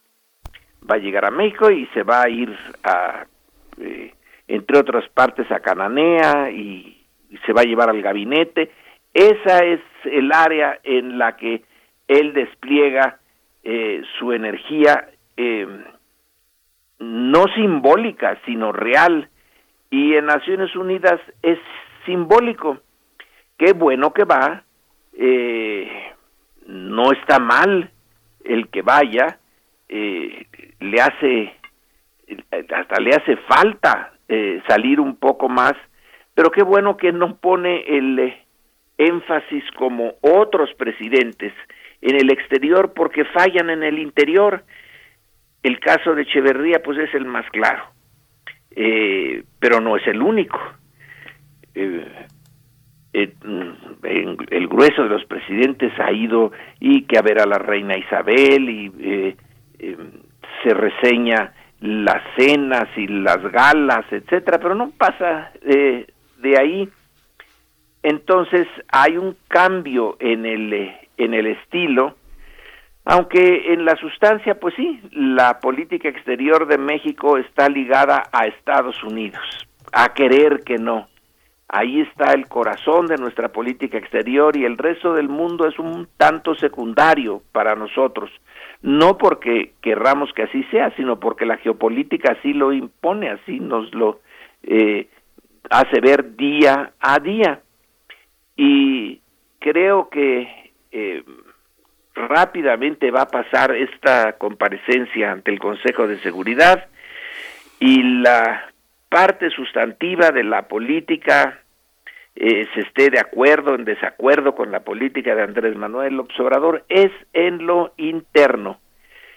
Y el eh, poder de México en materia internacional es lo que se llama, y con eso concluyo, el soft power, el poder blando. Eh, pero desgraciadamente el poder blando que está eh, fincado en las posiciones jurídicas, éticas, en la, en, en la parte buena del ejercicio del poder, pues eh, solamente le hacen caso cuando detrás está el poder duro. Estados Unidos combina las dos cosas, eh, China combina las dos cosas, los rusos, eh, en la medida en que todavía son una potencia, combinan ambos el poder duro con el poder blando. México no tiene poder duro, entonces se queda nada más con el blando y el mundo internacional es demasiado brutal. Es, insisto y vuelvo a insistir, es la política del poder y el poder lo da básicamente la economía y la fuerza militar. Y nosotros no tenemos ninguna de las dos fuerzas. Sí, sí, las tenemos, pero, pero digamos, eh, modestamente. Entonces nuestro poder blando, pues sí, sí tiene sentido buscarlo, acrecentarlo, ejercerlo, pero eh, sabiendo que tiene límites muy cercanos y muy claros. Eh, concluyo, qué bueno que va el presidente de México a Naciones Unidas. Es el, pues es el foro que hay, no hay, no hay mejor y tiene muchos, eh, muchas debilidades, aunque las agencias de Naciones Unidas sí pueden ser muy, muy importantes en puntos determinados, por ejemplo, en la Agencia para los Refugiados, eh, eh, las agencias especializadas, esas tenemos que seguirlas apoyando, pero en la gran, gran política, pues eh, francamente yo creo que no es lo nuestro, pero tenemos que estar ahí, aunque sea simbólicamente, y eso es lo que está pasando. Sí, es muy interesante tu, tu comentario, eh, Lorenzo, porque bueno, pone de manifiesto muchos aspectos que son eh, de, una, de una enorme complejidad, aunque por ejemplo el tema de los reproches internacionales sobre el tema de las vacunas no le importen a ninguno de los poderosos involucrados, a quienes hacen los negocios, pues hay, una, hay un significado esperanzador en, la que, en que eh, haya líderes que se pronuncian alrededor de estos temas. Cuando uno viaja eh, eh, eh en distintos eh, con distintos destinos uno se da cuenta de las distintas imágenes que uno que tiene que tiene de México. No sé si uno viaja a Marruecos a uno como mexicano le preguntaban hace tiempo por Hugo Sánchez o Verónica Castro o Cantinflas eh, si uno viaja a Francia, tal vez eh, eh, recuerden a Elena Garro o Juan Soriano o las políticas hacia América Latina, Villa o Zapata o idílicamente casi en todos los escenarios Acapulco o Cancún, pero casi no hay ningún presidente en el imaginario de estos universos. ¿no? Veo la, veo la, la visita de Samuel Martínez al Vaticano, que evidentemente tampoco va a cambiar los destinos de la política. Les regaló una playera de rayados y de tigres y yo creo que le ha de haber llevado alguna, alguna porción de cabrito, pero es parte pues del imaginario que está eh, más allá de las fronteras, ¿no, Lorenzo? ¿Qué piensas? Sí, tú dices eh, Francia y Elena Garro, pero eh, me atrevo a pensar, y si tú le preguntas a un eh, francés común y corriente eh, en su urbano, pero sobre todo si se lo preguntas a uno en la parte campesina de Francia, quién es Elena Garro, pues eh, obviamente que eso y preguntarle el nombre de un marciano es más o menos lo mismo. Eh, en cambio, sí, todos ellos tienen una idea de qué es Estados Unidos, de qué es China, Rusia o la antigua Unión Soviética. Es, eh, Miguel Ángel, un mundo muy, muy brutal, el mundo internacional. Lo cubrimos, tratamos y a lo mejor está bien, tratemos de cubrirlo con algo más positivo y hablar de, de las de la parte cultural, de, de cosas eh, que alienten el espíritu eh, como individuos y como colectividad, pero hay que tener siempre una buena dosis de realismo al hablar de política internacional.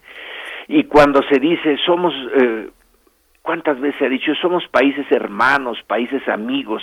Pues los países no pueden ser hermanos, eh, ni amigos porque no son animales hechos para la amistad ni para ni, ni la hermandad uno les pone esos sentimientos a un país para hacer menos dura la realidad pero hay que jugar con los los dos eh, em, los dos campos.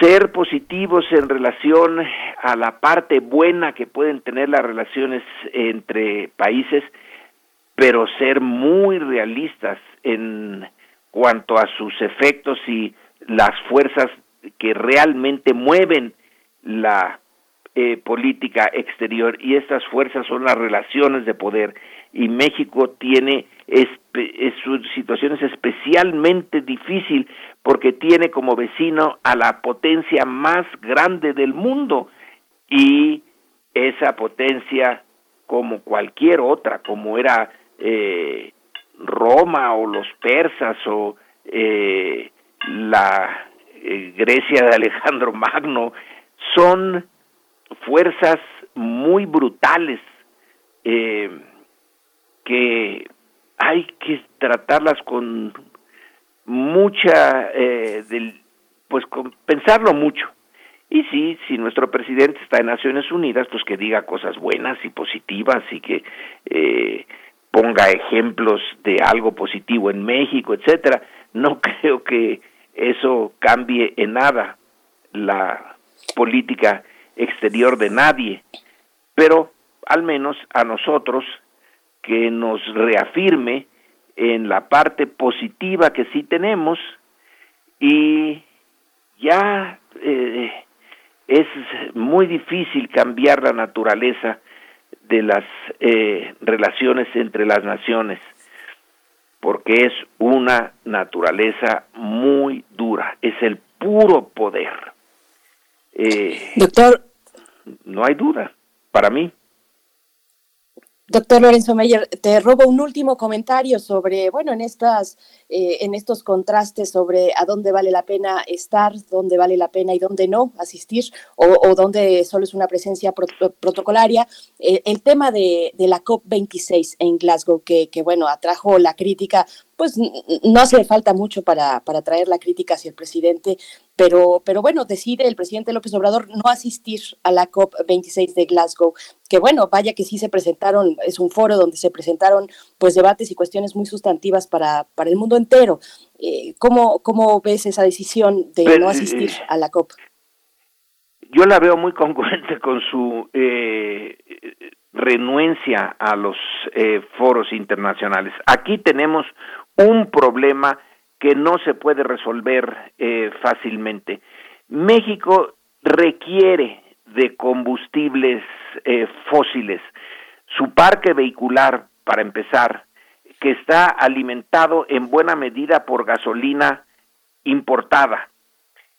La las medidas que está tomando el gobierno pues son mantener, invertir en refinerías que quiera o no se quiera, atentan contra la salud del planeta.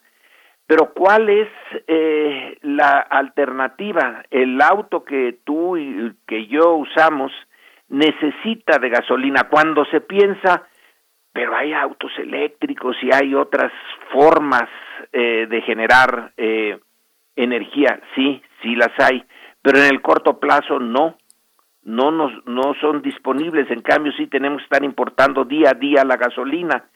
Ahora, eh, en un foro como ese, pues le echan en cara a México que siga invirtiendo en eh, refinerías como dos bocas.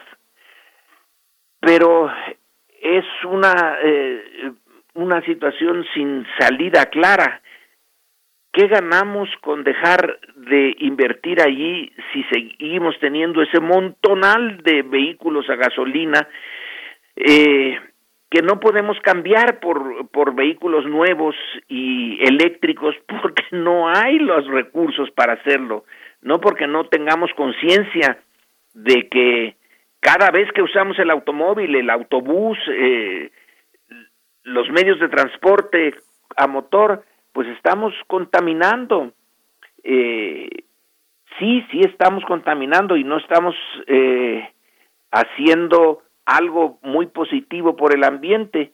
Entonces, eh, ir a, esa, a ese foro tenía eh, digamos, muy pocas posibilidades de salir bien librado y muchas posibilidades de salir mal librado.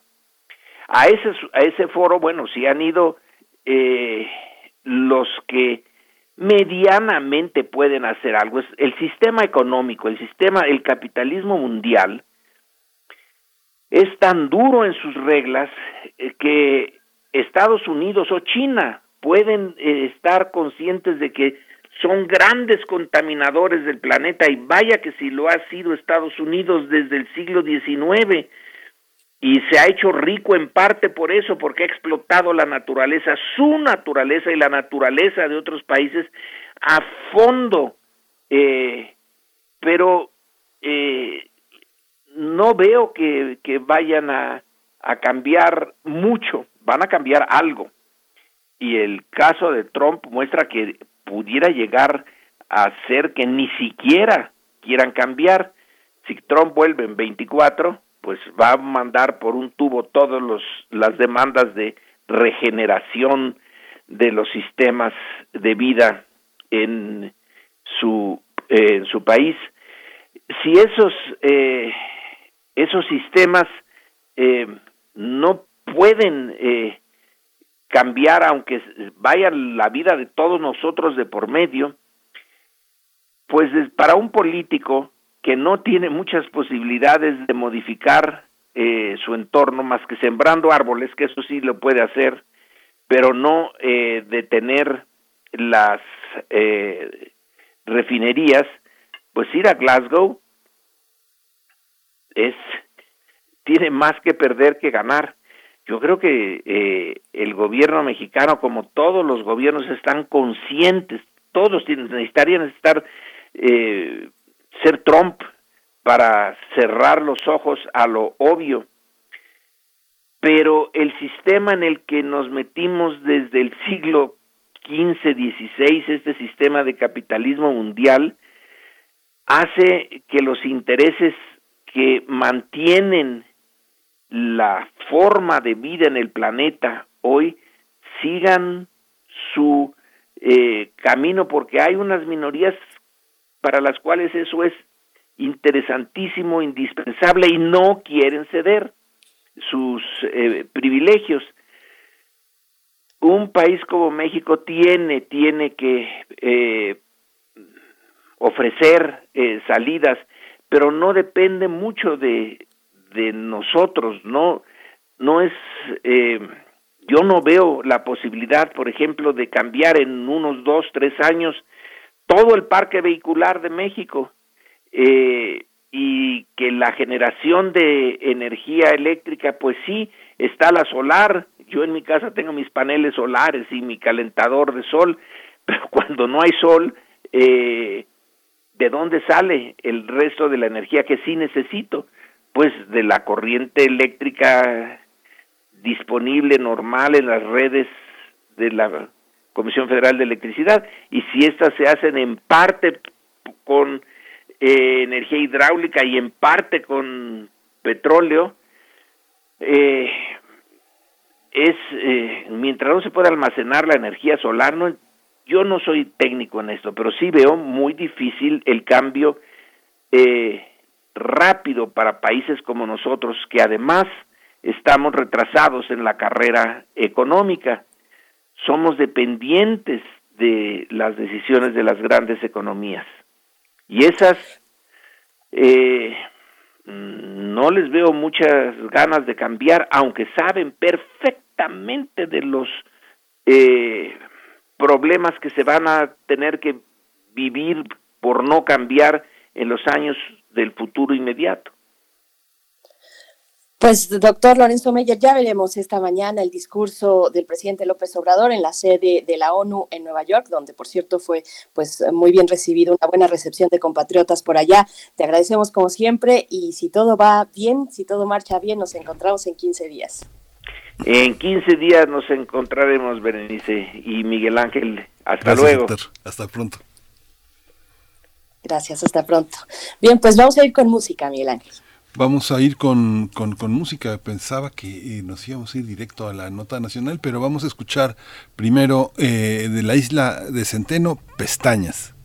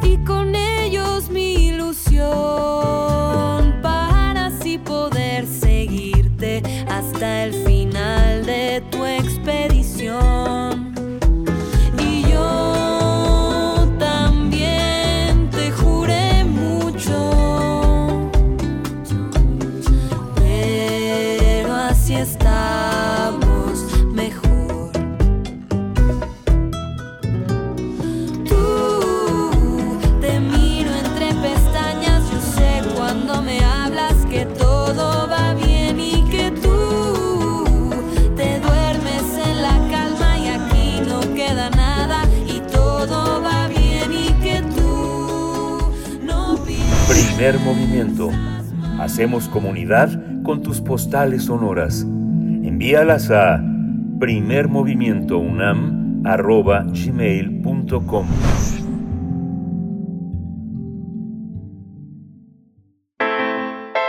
Nota Internacional Eh, este, hay una, eh, perdón, Berenice, no tengo mi nota eh, lista. Sí, no te preocupes, querido. Pues vamos a hablar de Nicaragua y las elecciones, porque de acuerdo con el Consejo Supremo Electoral de Nicaragua, el presidente Daniel Ortega fue reelegido para un cuarto mandato consecutivo con el 74.99% de los votos en las elecciones y con una participación del 65.34%. Más de 4.4 millones de nicaragüenses estaban llamados a votar para las elecciones generales en las que también se eligieron al vicepresidente, 90 diputados de la Asamblea y 20 del Parlamento Centroamericano. Sin embargo, el Observatorio Multidisciplinario Independiente de Urnas Abiertas ubicó la abstención en un 81.5%. El proceso electoral en Nicaragua ha sido criticado también por organismos internacionales, ya que el régimen de Daniel Ortega arrestó a personajes de la oposición, entre políticos y periodistas, de los cuales se encontraban siete posibles candidatos presidenciales. Mientras países como Estados Unidos, Costa Rica o los que integran la Unión Europea han calificado como una farsa las elecciones del pasado domingo, los gobiernos de Venezuela y Bolivia celebraron la jornada electoral y reiteraron su apoyo a Daniel Ortega pues vamos a realizar un análisis sobre el proceso electoral en Nicaragua. Este día nos acompaña a través de la línea en primer movimiento la maestra Selene Romero Gutiérrez. Ella es profesora del Centro de Relaciones Internacionales de la Facultad de Ciencias Políticas y Sociales de la UNAM. Maestra Selene Romero, gracias por esta participación. Bienvenida a primer movimiento. Muchas gracias, Berenice. Gracias, Miguel Ángel, por la invitación y muy buenos días. Maestra, maestra Selene, gracias maestra Selena Romero. ¿Cómo entender unas elecciones donde no hay opositores y donde el, proceso ha estado comprometido con el ganador desde hace varios meses? Así es. Bueno, pues a mí esto no me hace más que pensar en aquel título de el escritor colombiano, no premio Nobel Gabriel García Márquez de 1981, cuando habla de la crónica de una muerte anunciada parafraseando esto y poniéndolo de una manera muy sintética, creo que lo que se vivió este pasado 7 de noviembre, pues fue precisamente la culminación ya de la crónica de, la muerte de una democracia anunciada. Es decir, lo que ha sucedido evidentemente no es a raíz de los últimos meses, sino que prácticamente pues Daniel Ortega no podía perder estas elecciones y así lo ha hecho, se ha encargado de, generar toda una maquinaria, eh, pues precisamente legislativa, eh, judicial, policial, en torno a esto desde hace prácticamente 14 años, ¿no? En donde, bueno, incluso a pesar de su baja popularidad, de su falta de legitimidad, ¿no? Pues este él está a la cabeza precisamente del gobierno de Nicaragua junto con su esposa Rosario Murillo. Y, bueno, por, esto de dónde se deriva, ¿no? Ahí, ahí viene esta deriva precisamente de lo que decíamos de la crónica de la muerte de una democracia ya anunciada.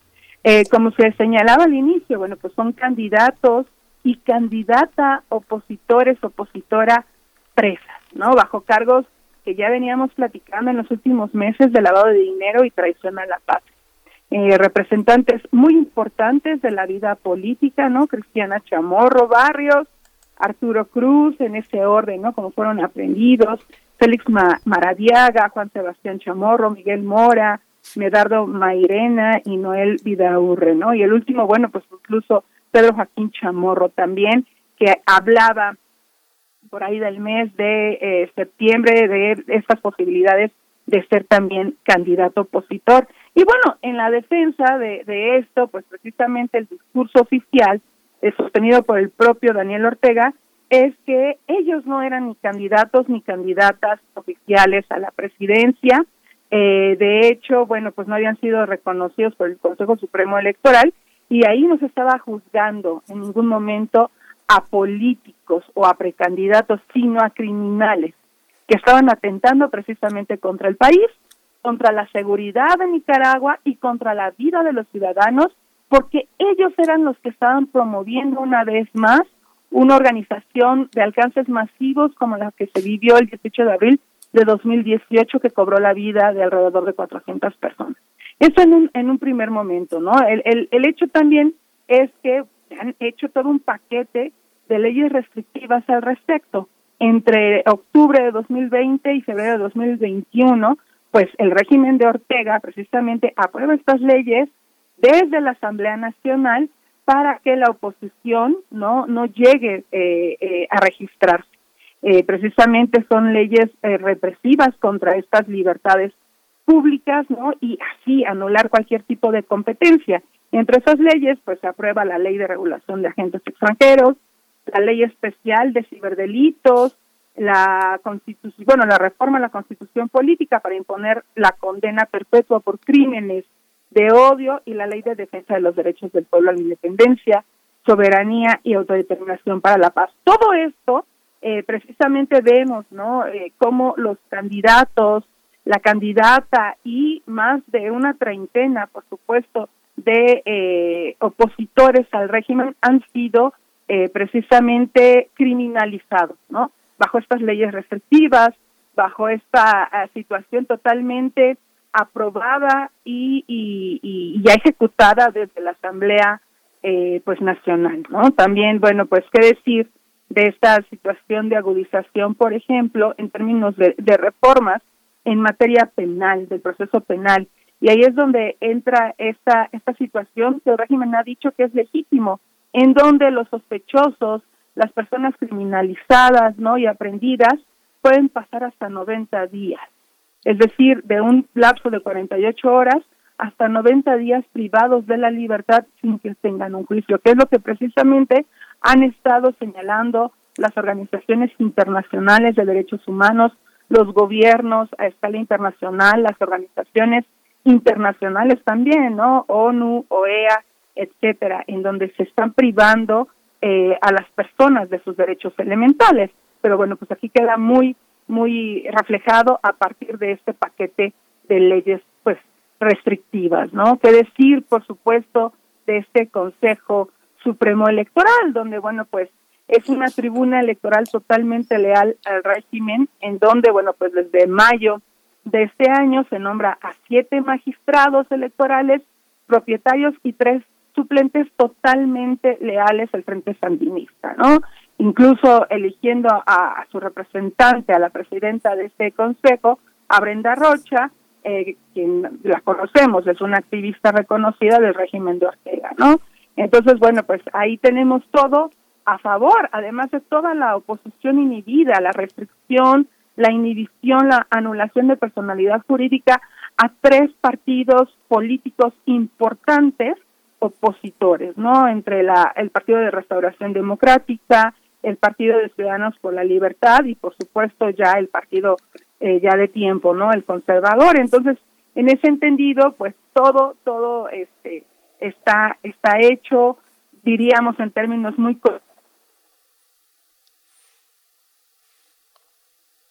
ese margen, ¿no? Evidentemente el casi 75% llegue Daniel Ortega al poder una vez más, un cuarto mandato de la mano de su esposa Rosario Murillo. Maestra Selene Romero, ¿qué decir de la respuesta de la gente, de las y los nicaragüenses? Un observatorio independiente, lo decíamos en la introducción, ubicó la abstención en 81.5%, que contrasta con lo que ya usted comentaba, eh, el Consejo Supremo Electoral, que pone la participación en un 65.34%. Eso nos da un nivel de abstención del 34.66%. Así es, o sea, eh, en términos eh, pues muy estrictos, ¿no? Y confiando precisamente en la voz popular, pues se ha, denunciado que hay encuestas, ¿no? Dirigidas, por supuesto, es la firma preferida del régimen, eh, MIR Consultores, en donde desde septiembre ya estaban anunciando que el, el margen, por, por supuesto, de participación de los nicaragüenses podría ser eh, pues alrededor del 70 del sesenta y tantos por ciento, ¿no? En donde las encuestas eh, supuestas de salida eran precisamente que el 83 eh, por ciento de los nicaragüenses estaban a favor de la reelección y que si el pueblo así lo decidía, pues entonces había había reelección, ¿no? Mientras que el 66 consideraba que había libertad en los medios de comunicación cuando hemos sido testigos de la persecución y el asesinato el exilio, por supuesto, las detenciones de los periodistas, eh, y hablaban también este tipo de, de, consultores, ¿no? MIR del 73%, que cree que hay derechos de los ciudadanos a la libertad de movilización, donde no se nos olvide que precisamente el control policial está a partir de la reforma de la ley este, estructural, ¿no? Que otorga facultades a esta Policía Nacional en Nicaragua para autorizar o prohibir manifestaciones, por ejemplo, durante la campaña electoral. Y desde 2008, tampoco que no se nos olvide que el régimen mantiene pues un control, un cerco policial en las calles y prohíbe cualquier manifestación a los opositores, ¿no? Bajo esta eh, argumentación también de, de, de pandemia, pues ni siquiera podía haber reuniones en términos de campaña electoral de más de 200 personas, ¿no? Creo que también la pandemia al régimen en términos de una visibilidad o legitimidad, si es que todavía cabe la palabra, podía ser una justificación para eh, evitar eh, manifestaciones. Pero bueno, las redes sociales no se hicieron esperar, tanto al interior de Nicaragua como en el exterior, se organizaron sobre todo en el exilio manifestaciones, marchas, ¿no? Concurrencia, eh, concurrencia en ciudades importantes, Estados Unidos, eh, países importantes, ¿no? Estados Unidos, por supuesto, México, la Unión Europea, eh, la propia América Latina, ¿no? Bueno, Costa Rica, que es uno de los eh, principales países de destino del exilio nicaragüense, pues también tuvo una, una presencia ahí importante en términos de manifestaciones y con el hashtag no me quedo en casa, no, no, no votemos, hoy no voto, eh, yo no voto mi, mi, voto, pues es como precisamente vemos ya en estas eh, encuestas de carácter independiente, en estos observatorios. Mm, eh, digamos, pues son los que acuden a votar en comparación de lo que está señalando el Consejo Supremo Electoral, ¿no? Del 65.34%. Pues doctora, este, maestra Selene Romero Gutiérrez, muchas gracias por toda, por todo el seguimiento que usted nos ha permitido eh, eh, observar en sus participaciones. Le agradecemos muchísimo y bueno, esperaremos desde la izquierda, desde la oposición. No se puede pedir una intervención para que las cosas cambien. Tiene que ser la sociedad nicaragüense la que tome el destino en sus manos, pero pues la vida va en ello. Eh, decían, que, decían que patria o muerte, pero pues es muy costoso ese, ese dicho en nuestros días. Muchas gracias, maestra Selena Romero. Pues muchas gracias a ustedes por el espacio. Gracias. Gracias. Hasta pronto, maestra Selene Romero Gutiérrez, profesora del Centro de Relaciones Internacionales de la Facultad de Ciencias Políticas y Sociales de la UNAM, hablando pues de este contexto de las elecciones en Nicaragua. Vamos, vamos nosotros ya al corte a despedirnos también de la radio Nicolaita. Son las 8 con 59 minutos. Seguimos aquí en Radio UNAM en el 96.1, en eh, www.radio.unam.mx. Vamos al corte y volvemos después para la mesa del día y la poesía necesaria. Vamos. Síguenos en redes sociales. Encuéntranos en Facebook como Primer Movimiento y en Twitter como arroba PMovimiento. Hagamos comunidad.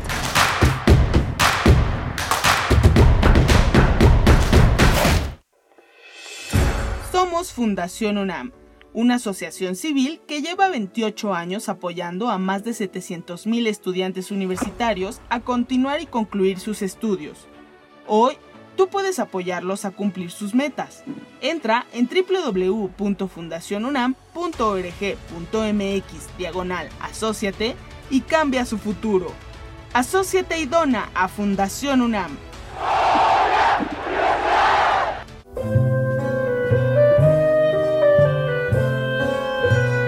Gabinete de Curiosidades. Estrena nuevo horario.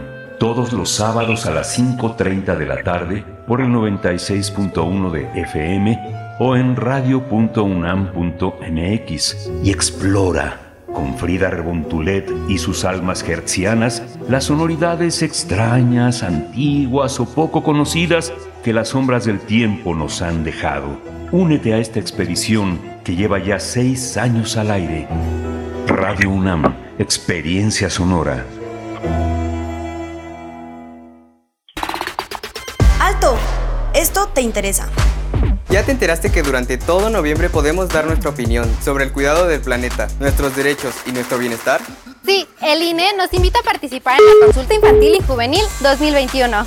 Por primera vez, de forma digital. O en las casillas instaladas. Ingresa hoy mismo a consultainfantilyjuvenil.ine.mx. Pon tu alerta en todo noviembre. Participa y moldea tu futuro. INE. Dos tazas de raticida. ¿Raticida? Una taza de gasolina. ¿Gasolina? Remover con tres cucharadas de ácido sulfúrico. Agregar media onza de amoníaco y cocinar a fuego lento. No importa qué droga química te metas, todas están hechas con veneno y de todas formas te destruyes. Mejor métete esto en la cabeza. Si te drogas, te dañas. Ups. Creo que se nos pasó la mano de acetona. Si necesitas ayuda, llama a la línea de la vida. 800-911-2000. La ciencia que somos. La ciencia que somos. Iberoamérica al aire. Descubre la ciencia que está presente en tu día a día a través de cápsulas, reportajes, entrevistas y reportes en vivo. Viernes de 10 a 11 horas por el 96.1 FM. La ciencia que somos. Iberoamérica al aire. Una coproducción de Radio UNAM y las direcciones de divulgación de la ciencia y de las humanidades.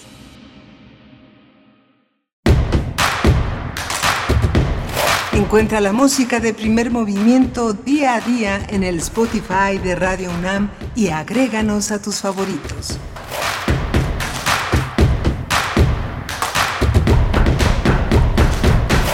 Hola, buenos días. Ya son las 9.03 de la mañana. Estamos aquí en primer movimiento. Está Socorro Montes en los controles técnicos, Violeta Berber en la asistencia de producción, Frida Saldívar en la producción ejecutiva y aquí continuamos. Mi compañera Berenice Camacho, buenos días. Aquí continuamos, querido Miguel Ángel Quemain. Ahí estoy, ahí estoy. Entro un poquito tarde, le, le, llamamos delay, tengo un pequeño delay, pero aquí estamos con ustedes en esta tercera hora de transmisión. Hoy es martes 9 de noviembre. Tendremos en unos momentos más, como es costumbre, la poesía necesaria y después en la mesa del día, Días de invierno, una película de Jaiciel Hernández que forma parte, esta película, de la gira del FICUNAM. Estaremos hablando con su director, eh, con Jaiciel Hernández Maínez, director cinematográfico, que es egresado del Centro de Capacitación Cinematográfica y fundador de la compañía Estación Marte Films, director y guionista de esta película de la cual hablaremos días de invierno, Miguel Ángel. Sí, es una película interesante y está enmarcada en un ciclo de cine que permite a FICUNAM estar en territorios eh, muy distintos, desde eh, los faros eh, que están en, el, los márgenes, en los, el perímetro de la ciudad, entrar en una observancia de un cine de autor que está en la cineteca, en plataformas también digitales. Es una, una oportunidad también de mostrar el cine que va y viene desde la universidad.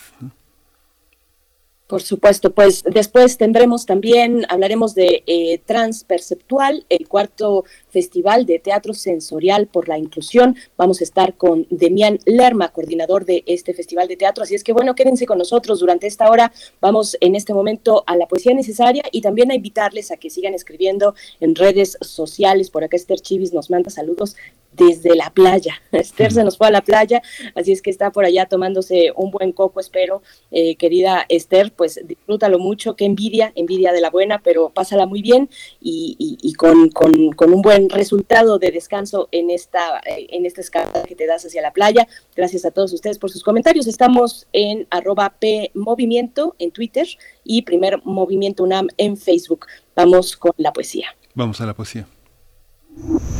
Primer movimiento. Hacemos comunidad en la sana distancia.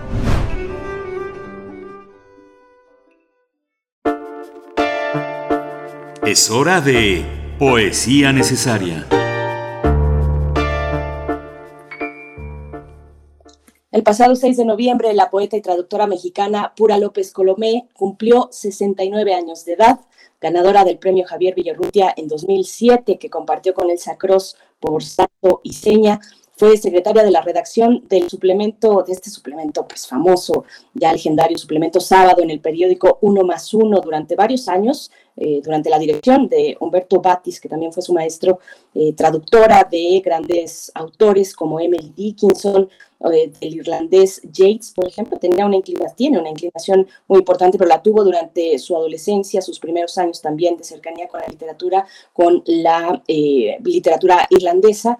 Y, bueno, en el 77 obtuvo el Premio Nacional Alfonso Reyes, eh, el Premio Bellas Artes de Literatura Inés Arredondo en 2019. Y bueno, les, les recomiendo el libro titulado Tragaluz de Noche de la colección Letras Mexicanas que editó el Fondo de Cultura Económica en 2003. Yo lo encontré en 94 pesos hace unos pocos meses, un par de meses me fui a Utópicas y ahí estaba Tragaluz de Noche de Pura López Colomé y, bueno, el, poema del día de hoy no aprende de ese libro y tampoco del material de lectura de la UNAM que ustedes también pueden encontrar, sino que eh, hablaré o les compartiré un poema del libro Intemperie.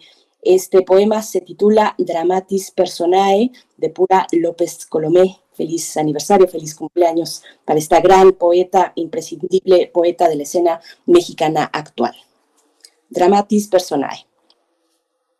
Mi voz se fue amoldando a sus tejidos, se detuvo, creyó no poder más y continuó.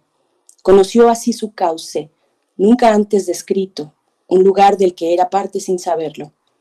Al que volvió después, abrió sus puertas, dio principio a los oídos, caracol de oleajes y vigorosos, de oleajes vigorosos, saciaba todas las esperas, penetrando el cuerpo en rojo intenso.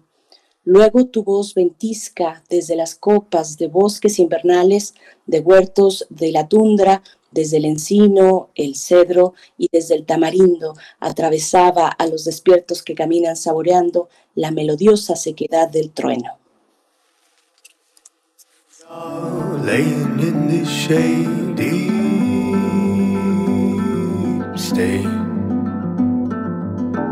In conversations, trees shake, cats come to graze. And all the while, casting shadows from our life. And all the while, meeting words that day. Breathe again, soft air, travel, flowering miles. Trail of thoughts take paths up hills. Canyon reach me tonight? And the while, soft warm song flashes in the sky and all the while chance chased me through the light and all the while dream like shape for you to try and all the while hope crossed by blue hue inside night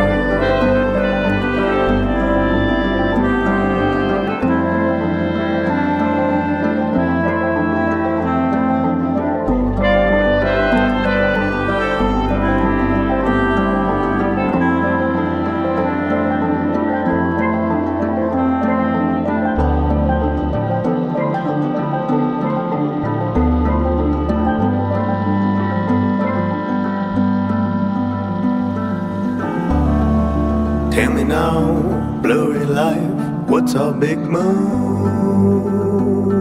mistake? Strange hell sitting here breathing, knowing it's too late. And all the while, naked world turning inside out.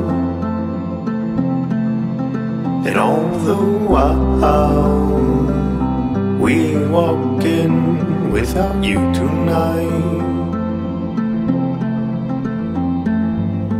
Hurry words, missing turns, darkness, handsome fight.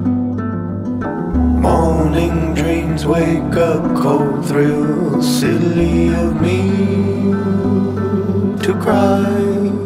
And all the while, earth slows breathe, pause in time.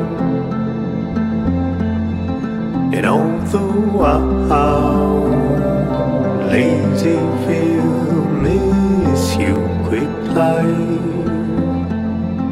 And all the while, blessed our kids will be alright. Through.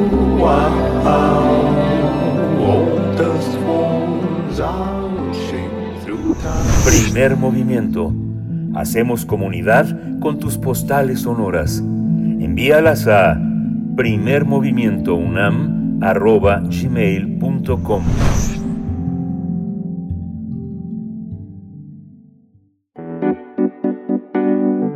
La mesa del día. Días de invierno es la ópera prima de Jaiciel Hernández Maínez, cuya historia transcurre en la ciudad de Saltillo, en Coahuila. La cinta narra la historia de Lilia, eh, interpretada por Leticia Guijara, esta actriz eh, tan solvente universitaria, y su hijo Néstor, interpretado por el joven actor Miguel Narro, en un momento en el que sus vidas dan un cambio debido a que la madre quedó sin trabajo, la liquidaron y Néstor trabaja en un turno de noche como recepcionista. En algunas entrevistas, Jaiciel Hernández Maínez ha expresado que en días de invierno se propuso mostrar a Saltillo con una realidad diferente a otros sitios del país, con su paisaje abierto, descampado y desértico, en el que sus habitantes deben seguir con sus vidas. Días de invierno se estrenó en cines, en salas comerciales, lo que se llaman salas comerciales. Se ha proyectado en algunos festivales y actualmente hay funciones en la Cineteca Nacional. También la ópera prima de Jaiciel Hernández es parte del proyecto Gira Ficunam 2021 que impulsa la cultura cinematográfica de vanguardia. Vamos a conversar sobre este largometraje y nos acompaña ya a través de la línea Jaiciel Hernández Méndez, director cinematográfico, que es egresado del Centro de Capacitación Cinematográfica, fundador de la compañía Estación Marte Films, director y guionista de la película Días de Invierno. Jaiciel Hernández Méndez, gracias por estar esta mañana con nosotros en Primer Movimiento. ¿Cómo estás? Buenos días. Hola, buenos días. Eh, muy bien, gracias. Gracias por la invitación. Gracias, Jaiciel Hernández. Hay una, eh, hay una visión de en días de invierno que tiene que ver con un universo local. Generalmente se piensa que los universos locales son pequeños, pero a veces lo único que pasa es que están lejos. ¿Por qué elegiste Saltillo y por qué ese, por qué ese conjunto que eh, actúa en la película? Cuéntanos un poco la historia, el la génesis de Días de Invierno. Bueno, pues eh, ese invierno nació de una necesidad por contar una historia eh, que fuera en esta región del país, en el noreste. Yo soy originario de Saltillo y pues tenía una serie de, recuerdos, de experiencias y, digamos que estoy como creando un, universo de personajes a partir de, de esos recuerdos, de esas experiencias y pues de gente que yo conocía, de amigos, familiares, como que fui haciendo este universo eh, a partir de eso y, y pues muy importante para mí contar una historia de correr allá porque sentía que faltaba que faltan como eh, historias que partan de universos más eh, locales como para que el público se identifique con ellos. Cuéntanos, Jaiciel Hernández, también de la realización del guion, un poco de la historia, cómo fue este proceso de escritura para ti.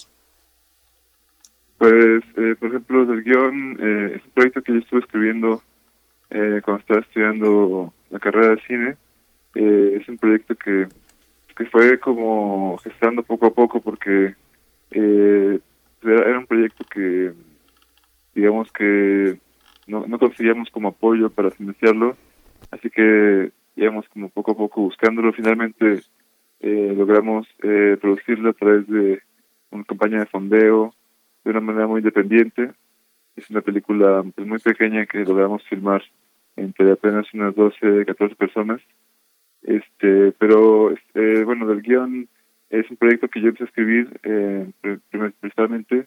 Este, después eh, se agregó eh, una guionista, Ariana Jiménez Castro, que también vino a darle, a enriquecer mucho el guion a partir de su, su experiencia como guionista y sus propias eh, vivencias. Eh, ella también desde una ciudad del interior de la República y, aportó mucho a, varios personajes eh, que desarrolló.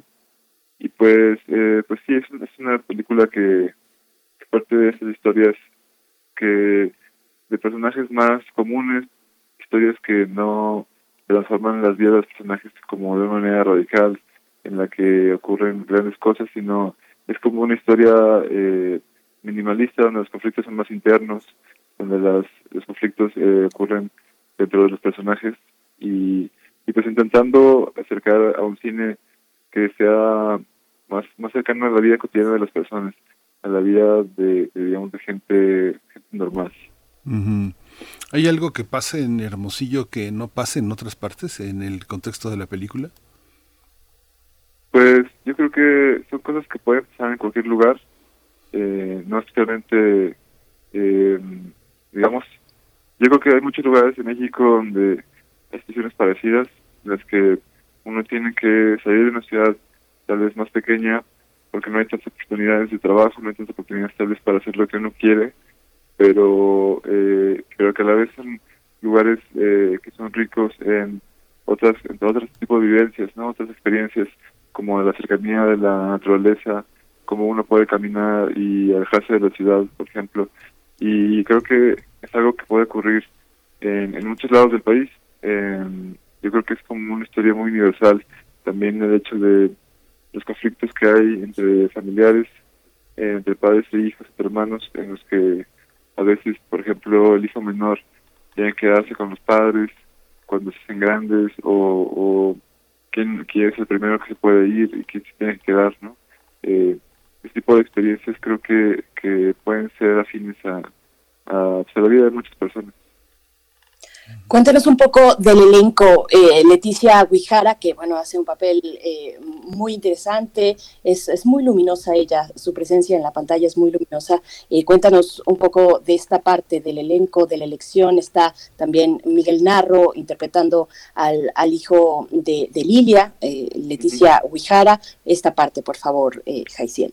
Sí, sí pues hicimos un casting para reunir a los actores este en varias ciudades. Fue, hubo un en Saltillo eh, Monterrey y en Ciudad de México. Este la mayoría de los, de los actores eh, excepción de Seguijara es su primera película en la que participan. Son actores que vienen del teatro vienen de, de otro tipo de experiencias eh, y, y a mí me interesaba mucho su, su bagaje porque pues eh, durante el casting fui viendo que muchos actores tenían como una experiencia parecida a lo de la historia, tenían que dejar sus ciudades para poder este, ir a estudiar teatro o estudiar actuación eh, a las ciudades eh, principales del país, entonces eh, me interesaba mucho ese que, que ese contexto fuera parte de, de, de, los actores que elegimos para la película. Y así fue como se fue dando eh, de manera muy orgánica. Luego, eh, para el papel de la mamá, eh, pues estuve buscando mucho tiempo actrices, como que no, no encontrábamos con alguien que quedara muy bien para el papel, eh, por el tema de la edad y por el, tipo de, personaje, de actuación, de, y como no encontrábamos una persona, y justo la co-guionista Yana Jiménez fue la que me recomendó que buscáramos a Leticia, eh, pues yo la busqué, eh, la llevamos, se aceptó hacer el casting, y la verdad es que ella eh, estuvo ahí empezó a interactuar con el con el protagonista pues me di cuenta que, que ella era ideal para el personaje tenía muchísima eh, tenía como una personalidad muy afina al, al, tipo de personaje que estaba buscando y, y la verdad es que encajaba perfecto. Y también ella estaba con toda la disposición de entrar a hacer una película independiente eh, la verdad es que eh, en las condiciones en las que estábamos trabajando ella, ella estaba, estaba bien con eso y eso también apoyó mucho que, o sea, que todo se realizara bien, dadas las condiciones que teníamos para poder filmar la película. Esta, esta formar parte de un, tener una primera, una primera obra o de largo aliento Eh, ¿Qué significa, digamos, eh, desde el ámbito uh, académico? Eh, hay que titularse con una tesis y esa tesis encarna muchos de los ideales que un estudiante quiere hacer, sobre todo cuando la tesis consiste en una película. ¿Cómo eh, se vincula este mundo con tu propio mundo de, de estudiante, de académico, de mirar atrás y de encontrar lo que has aprendido dentro de la escuela y fuera de la escuela en la propia tradición cinematográfica. ¿Cómo son estos dos mundos en tu obra, Jaisiel? Bueno, yo yo este me titulé más como cinefotógrafo. Realmente lo que me dedico es la cinefotografía. Eh, he filmado, pues, fotografiado otras películas, eh, largometrajes también. Este, pero tenía yo la, digamos, la inquietud desde que estaba estudiando por hacer una película que fuera de mi región. Y bueno, ya también había hecho un documental, un largometraje documental ahí.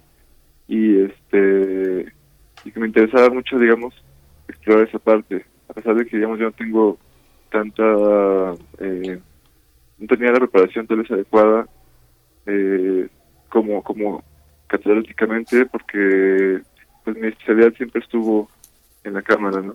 Y este, pero también al, al paso de los años, estar trabajando en, la industria, pues con la experiencia que tuve como con otros directores, que estoy aprendiendo, pues decidí como aventarme a dirigir actores y pues la verdad creo que, que estuvo bien, una experiencia que fue muy enriquecedora y este y pues sí, eh, partiendo digamos de la experiencia que tuve en la escuela, eh, sí fue, fue algo que digamos, eh, con lo que crecimos juntos. También gran parte de la, de la gente que estuvo en la película, son gente con la que yo egresé de la escuela, el fotógrafo Juan Pablo Ramírez, el productor Edgar Nito, son contemporáneos, digamos, míos de, de, del CCC. Y, y eso también creo que fue muy fue muy bueno porque la mayor parte del, del crew que estábamos haciendo nuestra primera película como como que también estábamos todos comenzando y fue fue muy bueno como que todos arrancáramos con este proyecto. Bueno, digamos, la mayoría estábamos como haciendo nuestros primeros proyectos como largometraje. ¿Qué le dice Jaisiel Hernández? ¿Qué le dice esta propuesta Días de Invierno al cine que se hace actualmente en, en, México? Tenemos películas pues que abordan la violencia, por ejemplo, el narcotráfico, por otro lado, eh, tal vez historias románticas o comedias eh, comerciales, muchas veces no logradas, pero, pero es difícil encontrar, eh, uno, sí, sí, están, ahí están y existen, pero es difícil encontrar historias pues íntimas, sencillas, cuéntanos un poco de esta parte, cómo dialoga Días de Invierno con el panorama actual del cine en México.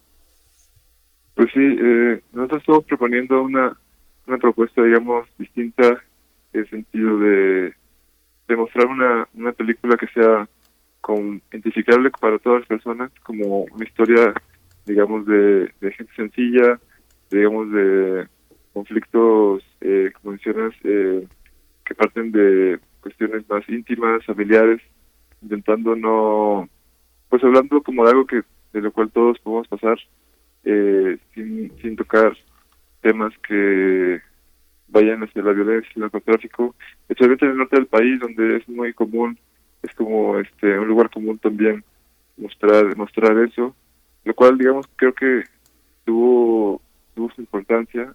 Por ejemplo, yo fotografía un documental que se llama Hasta los dientes, que narra eh, el asesinato de estudiantes eh, en Tec de Monterrey por militares. Y creo que en el momento en que la película salió era importante hablar sobre el tema, pero creo que también hoy en día es importante ya eh, hablar otros temas que realmente la gente eh, pues les, toque, les, les llegue más, se identifiquen con ellos. Y es por eso que presentamos esta película en la que hablamos sobre unos mundos, eh, unos universos mucho más personales, eh, presentando una, una otra cara también de otra zona del país que casi no ha sido reportada del cine, donde casi no se han filmado películas, eh, con la intención de, de que la gente eh, se vea reflejada, ¿no? Y, y, vea reflejada un poco, una realidad un poco más cercana a, a su vida, su vida cotidiana. Eh, pues sí, esperamos que sea una propuesta que con la que, que la gente eh, pues al ser se identifique, con la que se pueda como encontrar, encontrar sí mismo en la pantalla. ¿Qué, qué, es, qué, es, ¿Qué se espera? Digamos, cuando uno piensa desde la crítica, desde la academia, eh, los personajes que propones, el personaje de Lilia y su hijo Néstor, eh, interpretados por Leticia Guijar, ya lo dijimos, y Miguel Narro, ¿Cuál es tu hipótesis? ¿Qué, ¿Qué, tipo de mujer es la que, la que quisiste ofrecer? ¿Cuál es la hipótesis? ¿Qué tenemos que aprender de ella o qué tenemos que, qué, qué tipo de identidad tenemos que trazar con ella y con Néstor? Cuéntanos un poco quiénes son desde el punto de vista de nuestra contemporaneidad, desde nuestra problemática de una pareja que se ha disuelto, solo la podemos ver a ella y a un hijo que pues no tiene muchas posibilidades, es un poco una persona que está instalada en casa con un trabajo que no es nada solvente. ¿Qué, qué, qué quisiste decir, eh, Jaisil? Pues sí, un poco muestra, eh, digamos, el estado actual de las cosas eh, para ambos eh, personajes que, eh, que digamos, no, las oportunidades no son eh, tan fáciles, ¿no? Eh, tanto de trabajo como oportunidades de vida. Muestra también, habla mucho sobre, digamos, desde un tema más, digamos, como, como filosófico o metafórico sobre lo, digamos, eh, como a veces es importante como creer en uno mismo y, y dar un paso adelante como para hacer lo que uno quiere, como como que a veces es importante, digamos, el mensaje que queremos como mandar hacia la gente es que si la gente quiere hacer algo, lo haga, que, que no se espera que a otro día, sino tome acción hacia las cosas que quiere hacer con su vida, como los personajes que se encuentran en un momento de cambio, están buscando como algo diferente en sus vidas, ambos finalmente como que encuentran la paz o encuentran el, cambio, el, irse de casa como una solución para estos eh, conflictos internos que tienen, ¿no?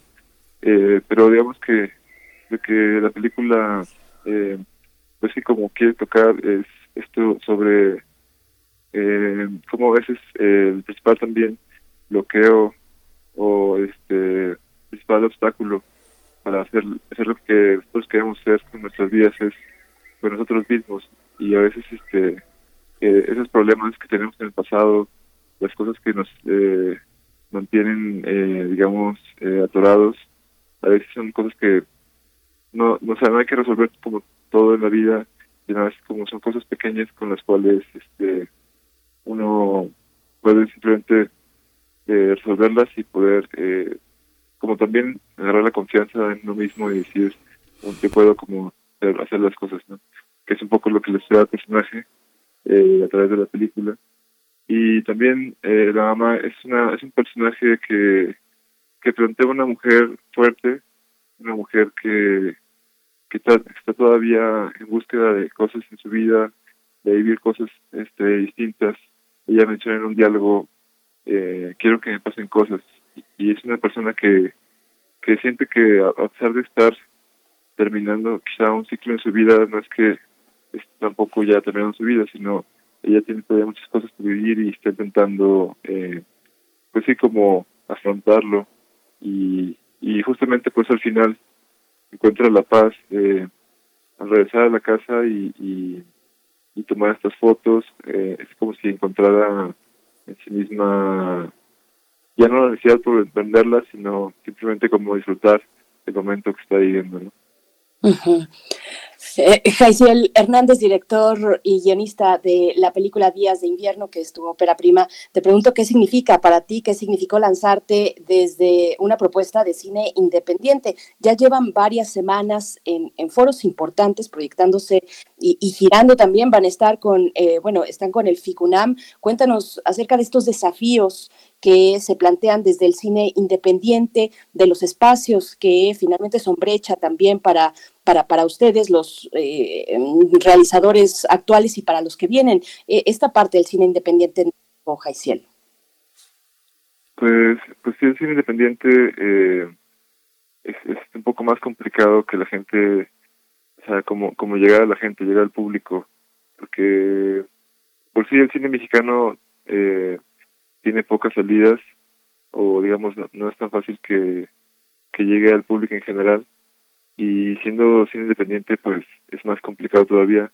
No a través de festivales de cine eh, pero digamos que eh, no llega a tanta gente como como el cine tal vez comercial o un poco más pues más un poco más industrial que tiene más apoyo de tanto de fondos como de este productoras más grandes más reconocidas pero bueno en nuestro caso tuvimos suerte de una vez que hicimos la película eh, y este, tuvimos algunos festivales eh, en México fue fue muy acogida festivales a nivel nacional tuvimos ya ya llevamos este bastantes festivales en México y un poco después de eso aplicamos a cine y distribución y conseguimos un apoyo para distribuir la película en cines, lo cual eh, nos facilitó bastante las cosas como para poder eh, pues salir en cartera comercial eh, el pasado 15 de octubre.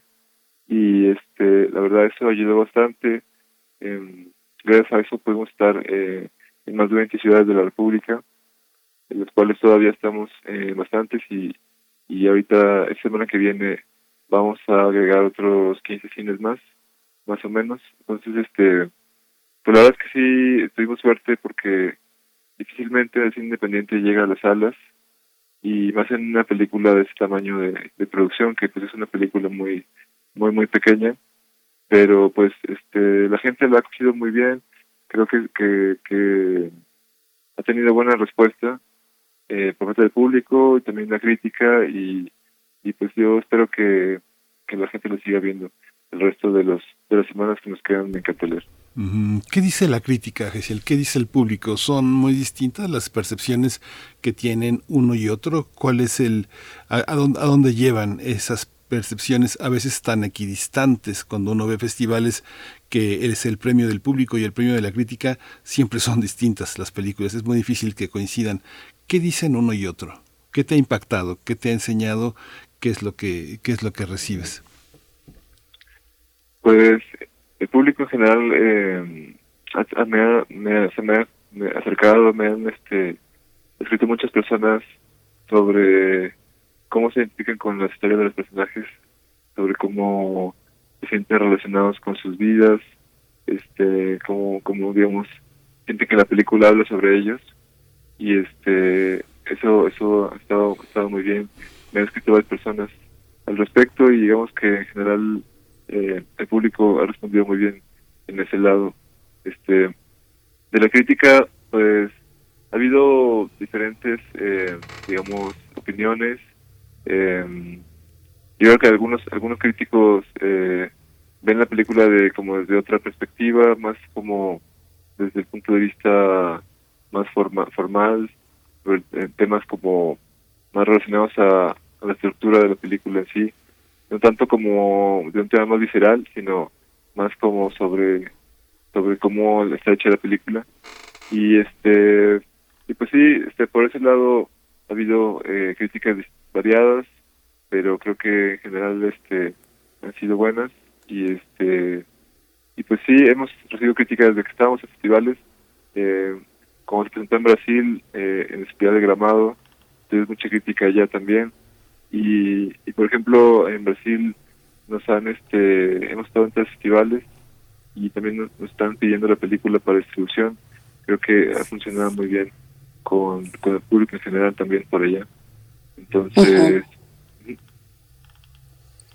Pues, pues bueno, eh, bu- buen camino a, a esta que es tu ópera prima. Eh, te pregunto, Jaisiel, también dónde se ubican tus, tus referentes cinematográficos actualmente, qué, qué referentes están nutriendo tu camino como, como director, como guionista, incluso aquellos que inspiraron eh, la idea misma de, o el estilo, digamos, tal vez, de Días de Invierno. Pues eh, durante el rodaje nosotros estuvimos viendo mucho eh, películas de Yasuhiro Ozu, interesaba mucho eh, cómo eh, plantea las relaciones eh, entre padres e hijos, también el, el- en cuestión de diálogos y de guion, eh, en cuestión más así como de, como de, diálogos, eh, nos basábamos mucho en películas de cine independiente americanas, como de, por ejemplo, el director Noam Baumbach, eh, estábamos muy relacionados como con ese estilo también eh, y pues eh, más que nada entre esos dos. Estábamos viendo también, eh, eh, nos inspiramos mucho a partir de películas, eh, en- por ejemplo, de Víctor Erice. Eh, estábamos viendo como mucho eh, personajes jóvenes que estuvieran en, en esta etapa como de Coming of Age, como en el sur de Víctor Erice. Personajes que están como eh, en un proceso de como toma de decisión de emprender un viaje. Eh, pues un poco en este tipo de películas en las que nos fuimos este, basándonos para pues para crear la historia y para inspirarnos durante el rodaje.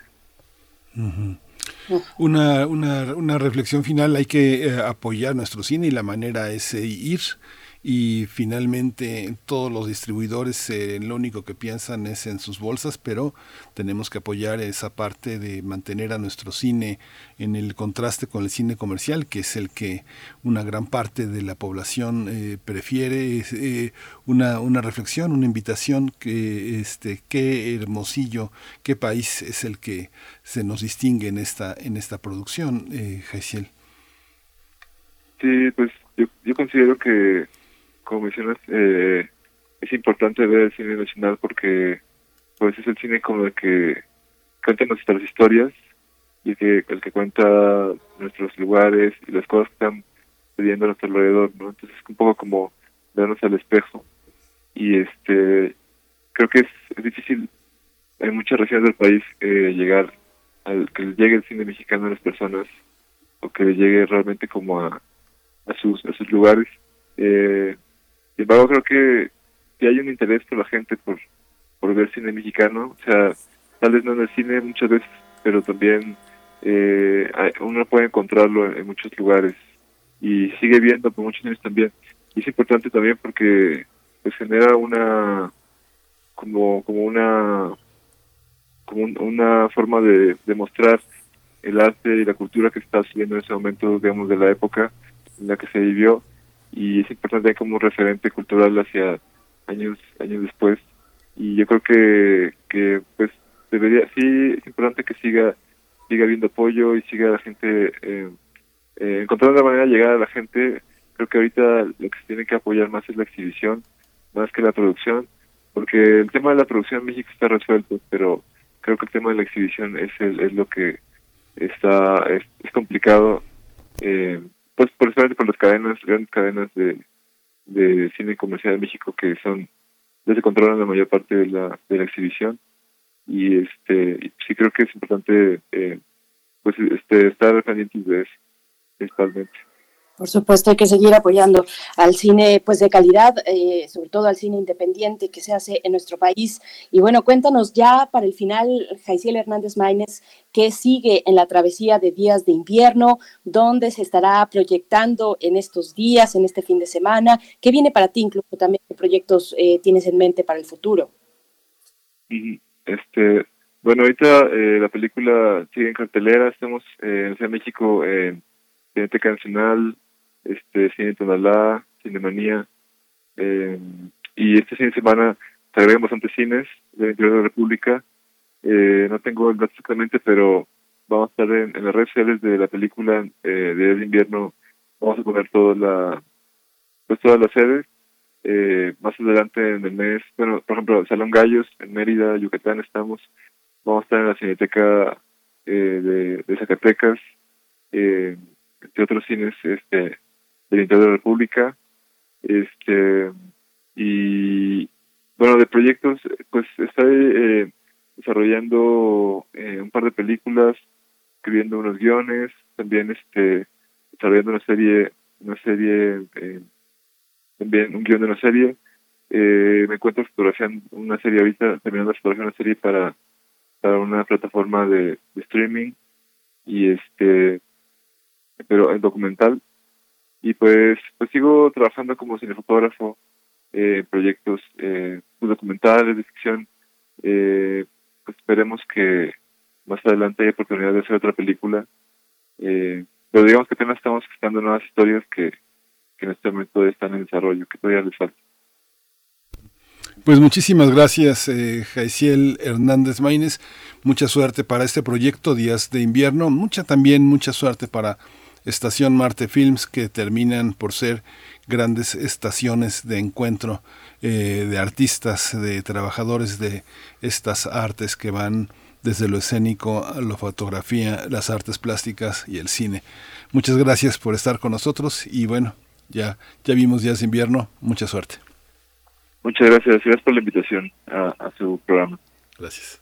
Gracias, hasta pronto, Jaisiel Hernández Maines, director cinematográfico, bueno, director y guionista de la película Días de Invierno. Vamos a hacer una breve pausa musical a cargo de Residente. Esta canción se titula Guerra.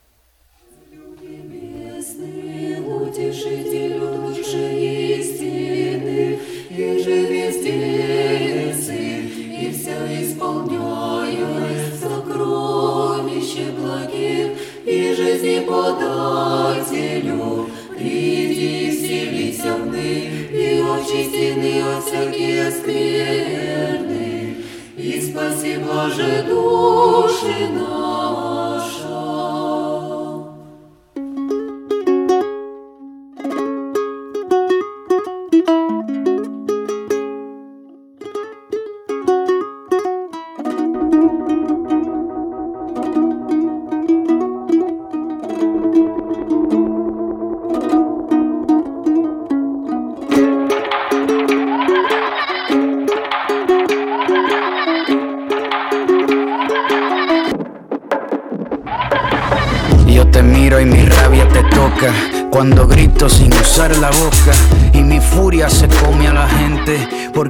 Aunque no tenga dientes. El dolor no me causa problemas, hoy los dolores recitan poemas. El mundo me lo como sin plato, el miedo a mí me limpia los zapatos, el fuego lo derretí. Hoy las pesadillas no duermen porque piensan en mí. Hoy puedo ver lo que el otro no vio y los pongo a rezar aunque no crean en Dios. Hoy las lágrimas lloran antes de morir y a los libros de historia los pongo a escribir que le tiemblen las piernas al planeta Tierra. Hoy yo vine a ganar y estoy hecho de guerra. Y hecho de guerra. Hecho de guerra.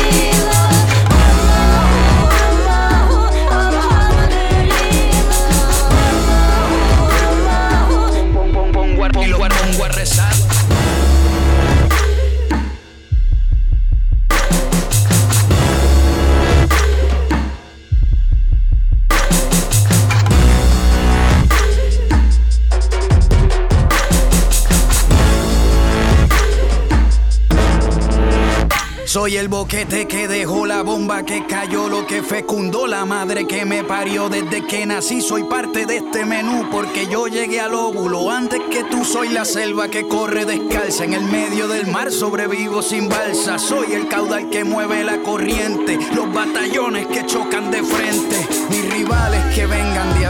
Hoy ni siquiera los truenos me alzan la voz. Soy tu derrota, tus dos piernas rotas, el clavo en el pie que traspasó la bota. Soy la estrategia de cualquier combate. Hoy se gana o se pierde, no existe el empate. Soy las penas de tus alegrías, la guerra de noche y la guerra de día. Guerra de noche y la guerra de día. Guerra de noche y la guerra de día.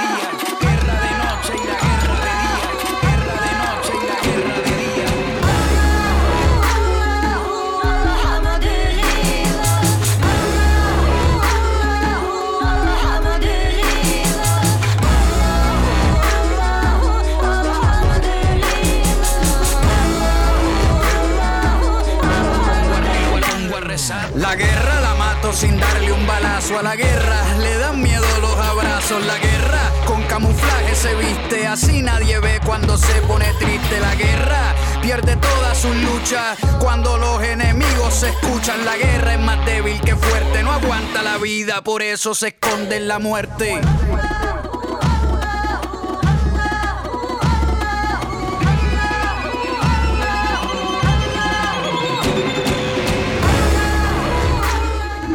Primer movimiento. Hacemos comunidad con tus postales sonoras. Envíalas a primermovimientounam.gmail.com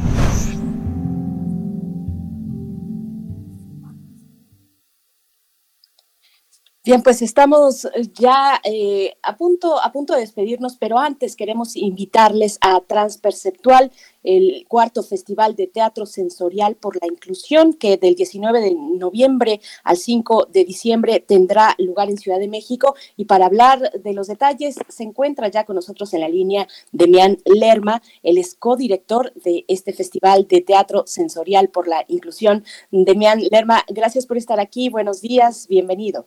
Buenos días, muy contento de estar aquí con ustedes en esta mañana. Demián, muchas gracias por estar aquí. Es un, es un cuarto festival, ya cuatro años, aunque es una actividad que ustedes dicen que tiene ya más de 25 años de desarrollarse, de explorar las sensaciones. Ahora convergen desde hace cuatro años en el teatro. Cuéntanos cómo, cómo se desarrolla esta actividad que tiene lugar en un lugar pues muy atractivo, que el que va mucha gente, que es el Huerto Roma Verde, ahí es, es, es de, la, de, la, de la colonia Roma, ¿no? Sí, exacto. Pues miren, a Sensorama llevamos 25 años pues investigando, trabajando, explorando, creando alrededor básicamente de la de la sensibilidad, ¿no? De la posibilidad de sentir del ser humano. Y bueno, pues este festival eh, que es un festival del sentir, ¿no? La idea es que las personas vengan a, sentir, a tocar, a oler, a experimentar. Y una de nuestras series precisamente es el Huerto Roma Verde, este espacio tan emblemático y tan importante ¿no? En medio de, de, de la colonia Roma, en medio de, de la ciudad. Y ahí llevaremos eh, a cabo cuatro actividades. Ahí nos vamos a centrar en la parte eh, musical. Vamos a realizar cuatro conciertos sensoriales. Estos conciertos sensoriales es, eh, bueno, los músicos, que en este caso es eh, Rocco Pachucote de Maldita Vecindad, va a participar como solista, el Lengua Alerta, Alyosha Barreiro, este, van a hacer conciertos eh, con una curaduría especial para esos conciertos sensoriales, donde va a haber una interacción con artistas eh, sen sensoriales, va a haber interacción con aromas, con sensaciones, con algunas dinámicas, y las personas van a entrar con unos gogles especiales que solo les permiten eh, mirar la luz.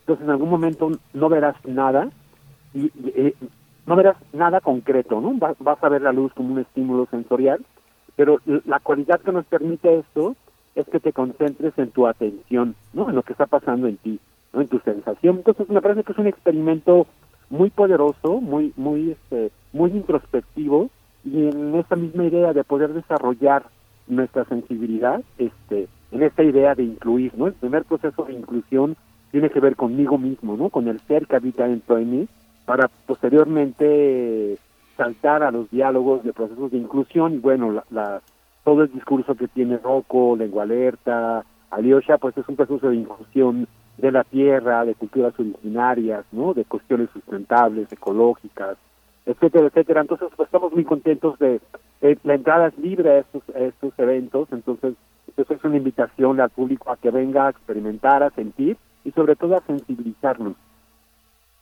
Temian Lerma, cuéntanos un poco de lo que implica en la organización, en la logística, pues ofrecer al público una experiencia sensorial como esta, además desde el teatro, que por supuesto el teatro es el escenario eh, perfecto para, para tener, ahora se llaman experiencias inmersivas, pero al parecer el teatro ha sido eso pues desde siempre, ¿no? Es estar en una convención donde todos acordamos pues entrar ahí y, y disponernos a disfrutar de algo.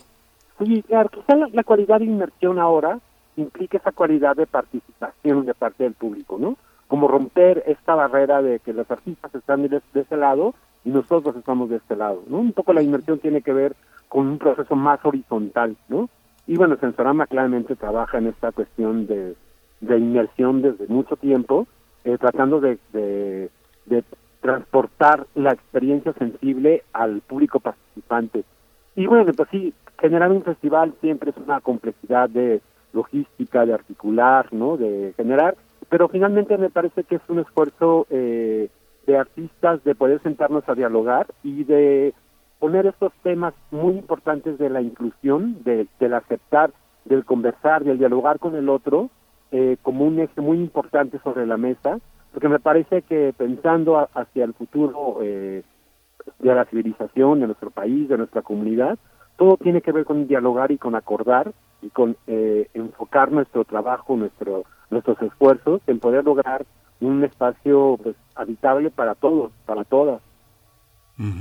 Con, con todo y que puede haber artistas eh, que tienen eh, su que tienen su público, no son artistas eh, masivos, han ido construyendo su público poco a poco. Pareciera que se trata como de una comunidad. Yo cuando veo que está el Centro Cultural El Hormiguero, el Folo Belecén, el 77, el Huerto Roba Verde, me da la impresión de que hay un conjunto de seguidores que tiene mucho que ver con un público oh, de familias jóvenes, eh, heterodoxas, no son las familias eh, tradicionales, sino son más que vienen de espacios activos, de espacios participativos.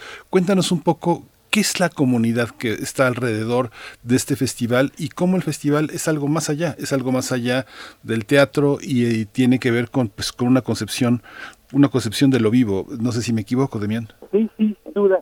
Pues eh, digamos que en, en esta emisión quisimos enfocar eh, el, el festival desde los espacios culturales independientes, ¿no? Ha sido, eh, bueno, la pandemia claramente ha sido una complejidad para todo el mundo y los espacios culturales independientes la, la hemos pasado muy mal, ¿no? Como proceso, este, pues como mismo independiente, toda nuestra economía depende de, nuestra, la generación de recursos propios entonces, a partir de todo este proceso ha habido un- una articulación de, de esos espacios independientes para poder fortalecer, para poder mirar las problemáticas que tenemos y ya, y ya que salimos de este proceso es ahora cómo podemos articular eso, pues para crear juntos, ¿no? Para crear comunidad, para hacernos más fuertes.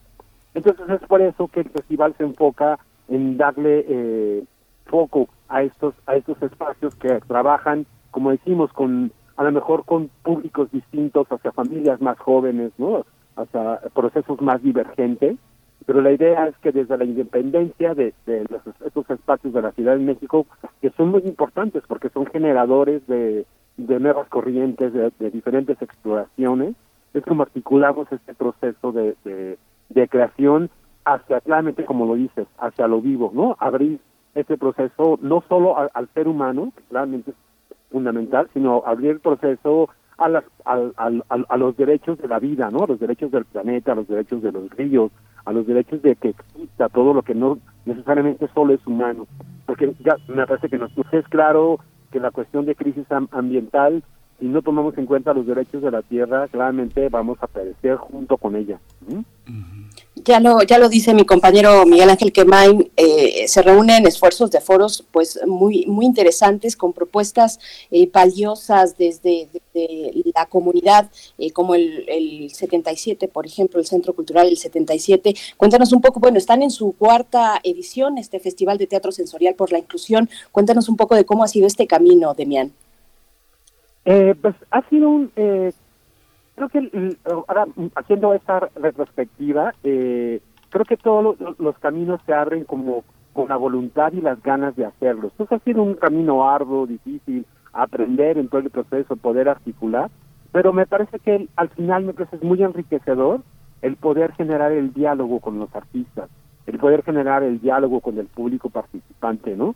Y, nos interesa en, a lo largo de todo este proceso es el, el tema de la inclusión también, de poder abrir es- estos espacios a, a personas que hacen teatro desde otra perspectiva también, ¿no? Por ejemplo, eh, el trabajo del 77 y todo su trabajo alrededor del proceso de inclusión del teatro penitenciario, ¿no? De cómo incluir eh, artistas, actores que se formaron en reclusión, en los, en los, este, reclusorios, pero cómo a través del arte encontraron un- un- una beta, un camino, pues para desarrollarse, para crecer e incluso profesionalmente, ¿no? Entonces, eh, dentro del festival está el teatro penitenciario con una de sus obras, este, hablando también de cuestiones de género, ¿no? Cuestiones de los derechos de las mujeres. También tenemos eh, teatro ciego, este, seña y verbo, que es arte creado por personas con alguna discapacidad, ¿no? Hay actores ciegos, este, actrices ciegas, este, actores sordos, actrices sordas, este, que también desde esta cualidad particular de, ser y estar en el mundo, se generan procesos artísticos, procesos sensibles, y es también hablarle a esta, a esta comunidad, pues para ejercer nuestros derechos culturales, como pensando el derecho cultural como un ejercicio para desarrollar mi ser, ¿no? Para desarrollar todas las habilidades este, pues sensibles que nos hacen este, humanos. Entonces es como poder visibilizar y poder eh, tener este espacio para que todo el mundo podamos mirar, ¿no? Que el arte se puede hacer desde muchísimas distintas posibilidades. Sí.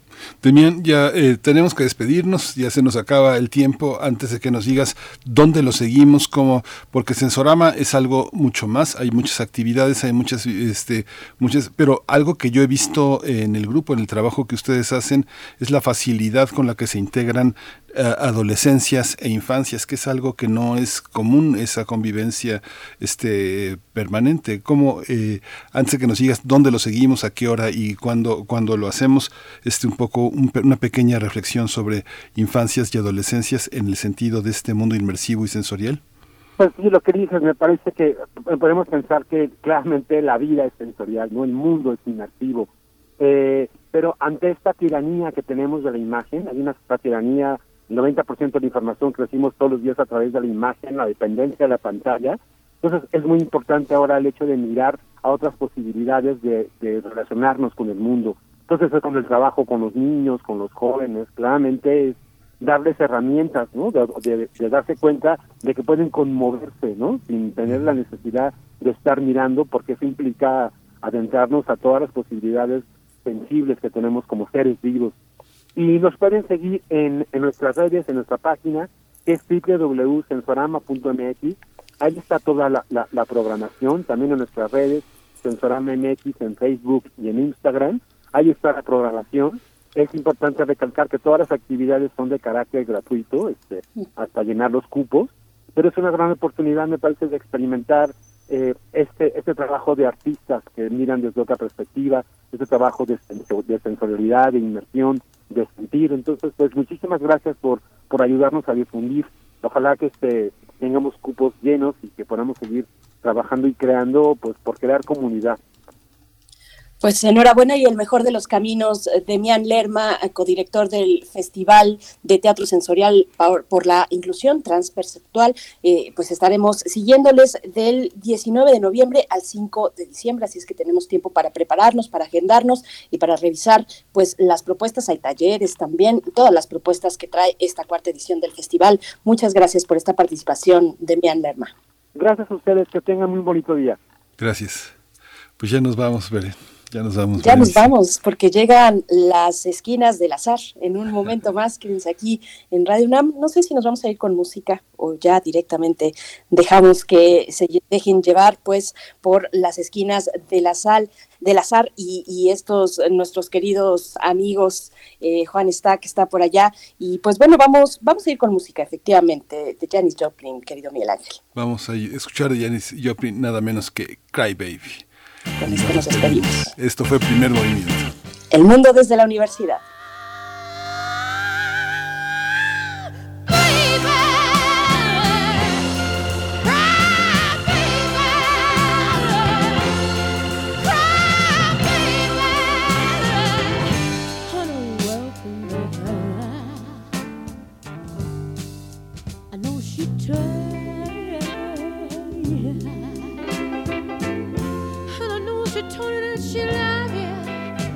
much more than I did. But I know that she left you, and you swear that you just don't know why. But you know.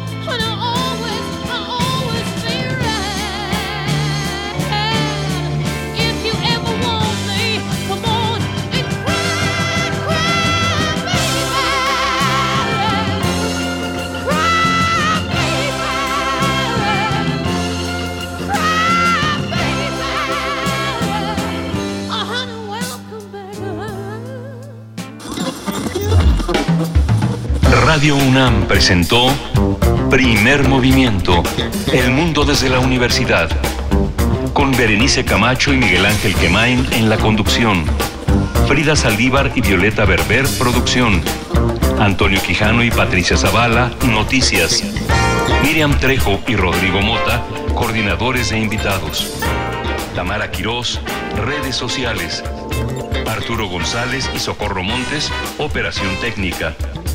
Servicio Social, Lisette Pérez e Iván Chavarría. Locución, Tessa Uribe y Juan Stack. Quédate en sintonía con Radio UNAM. Experiencia sonora.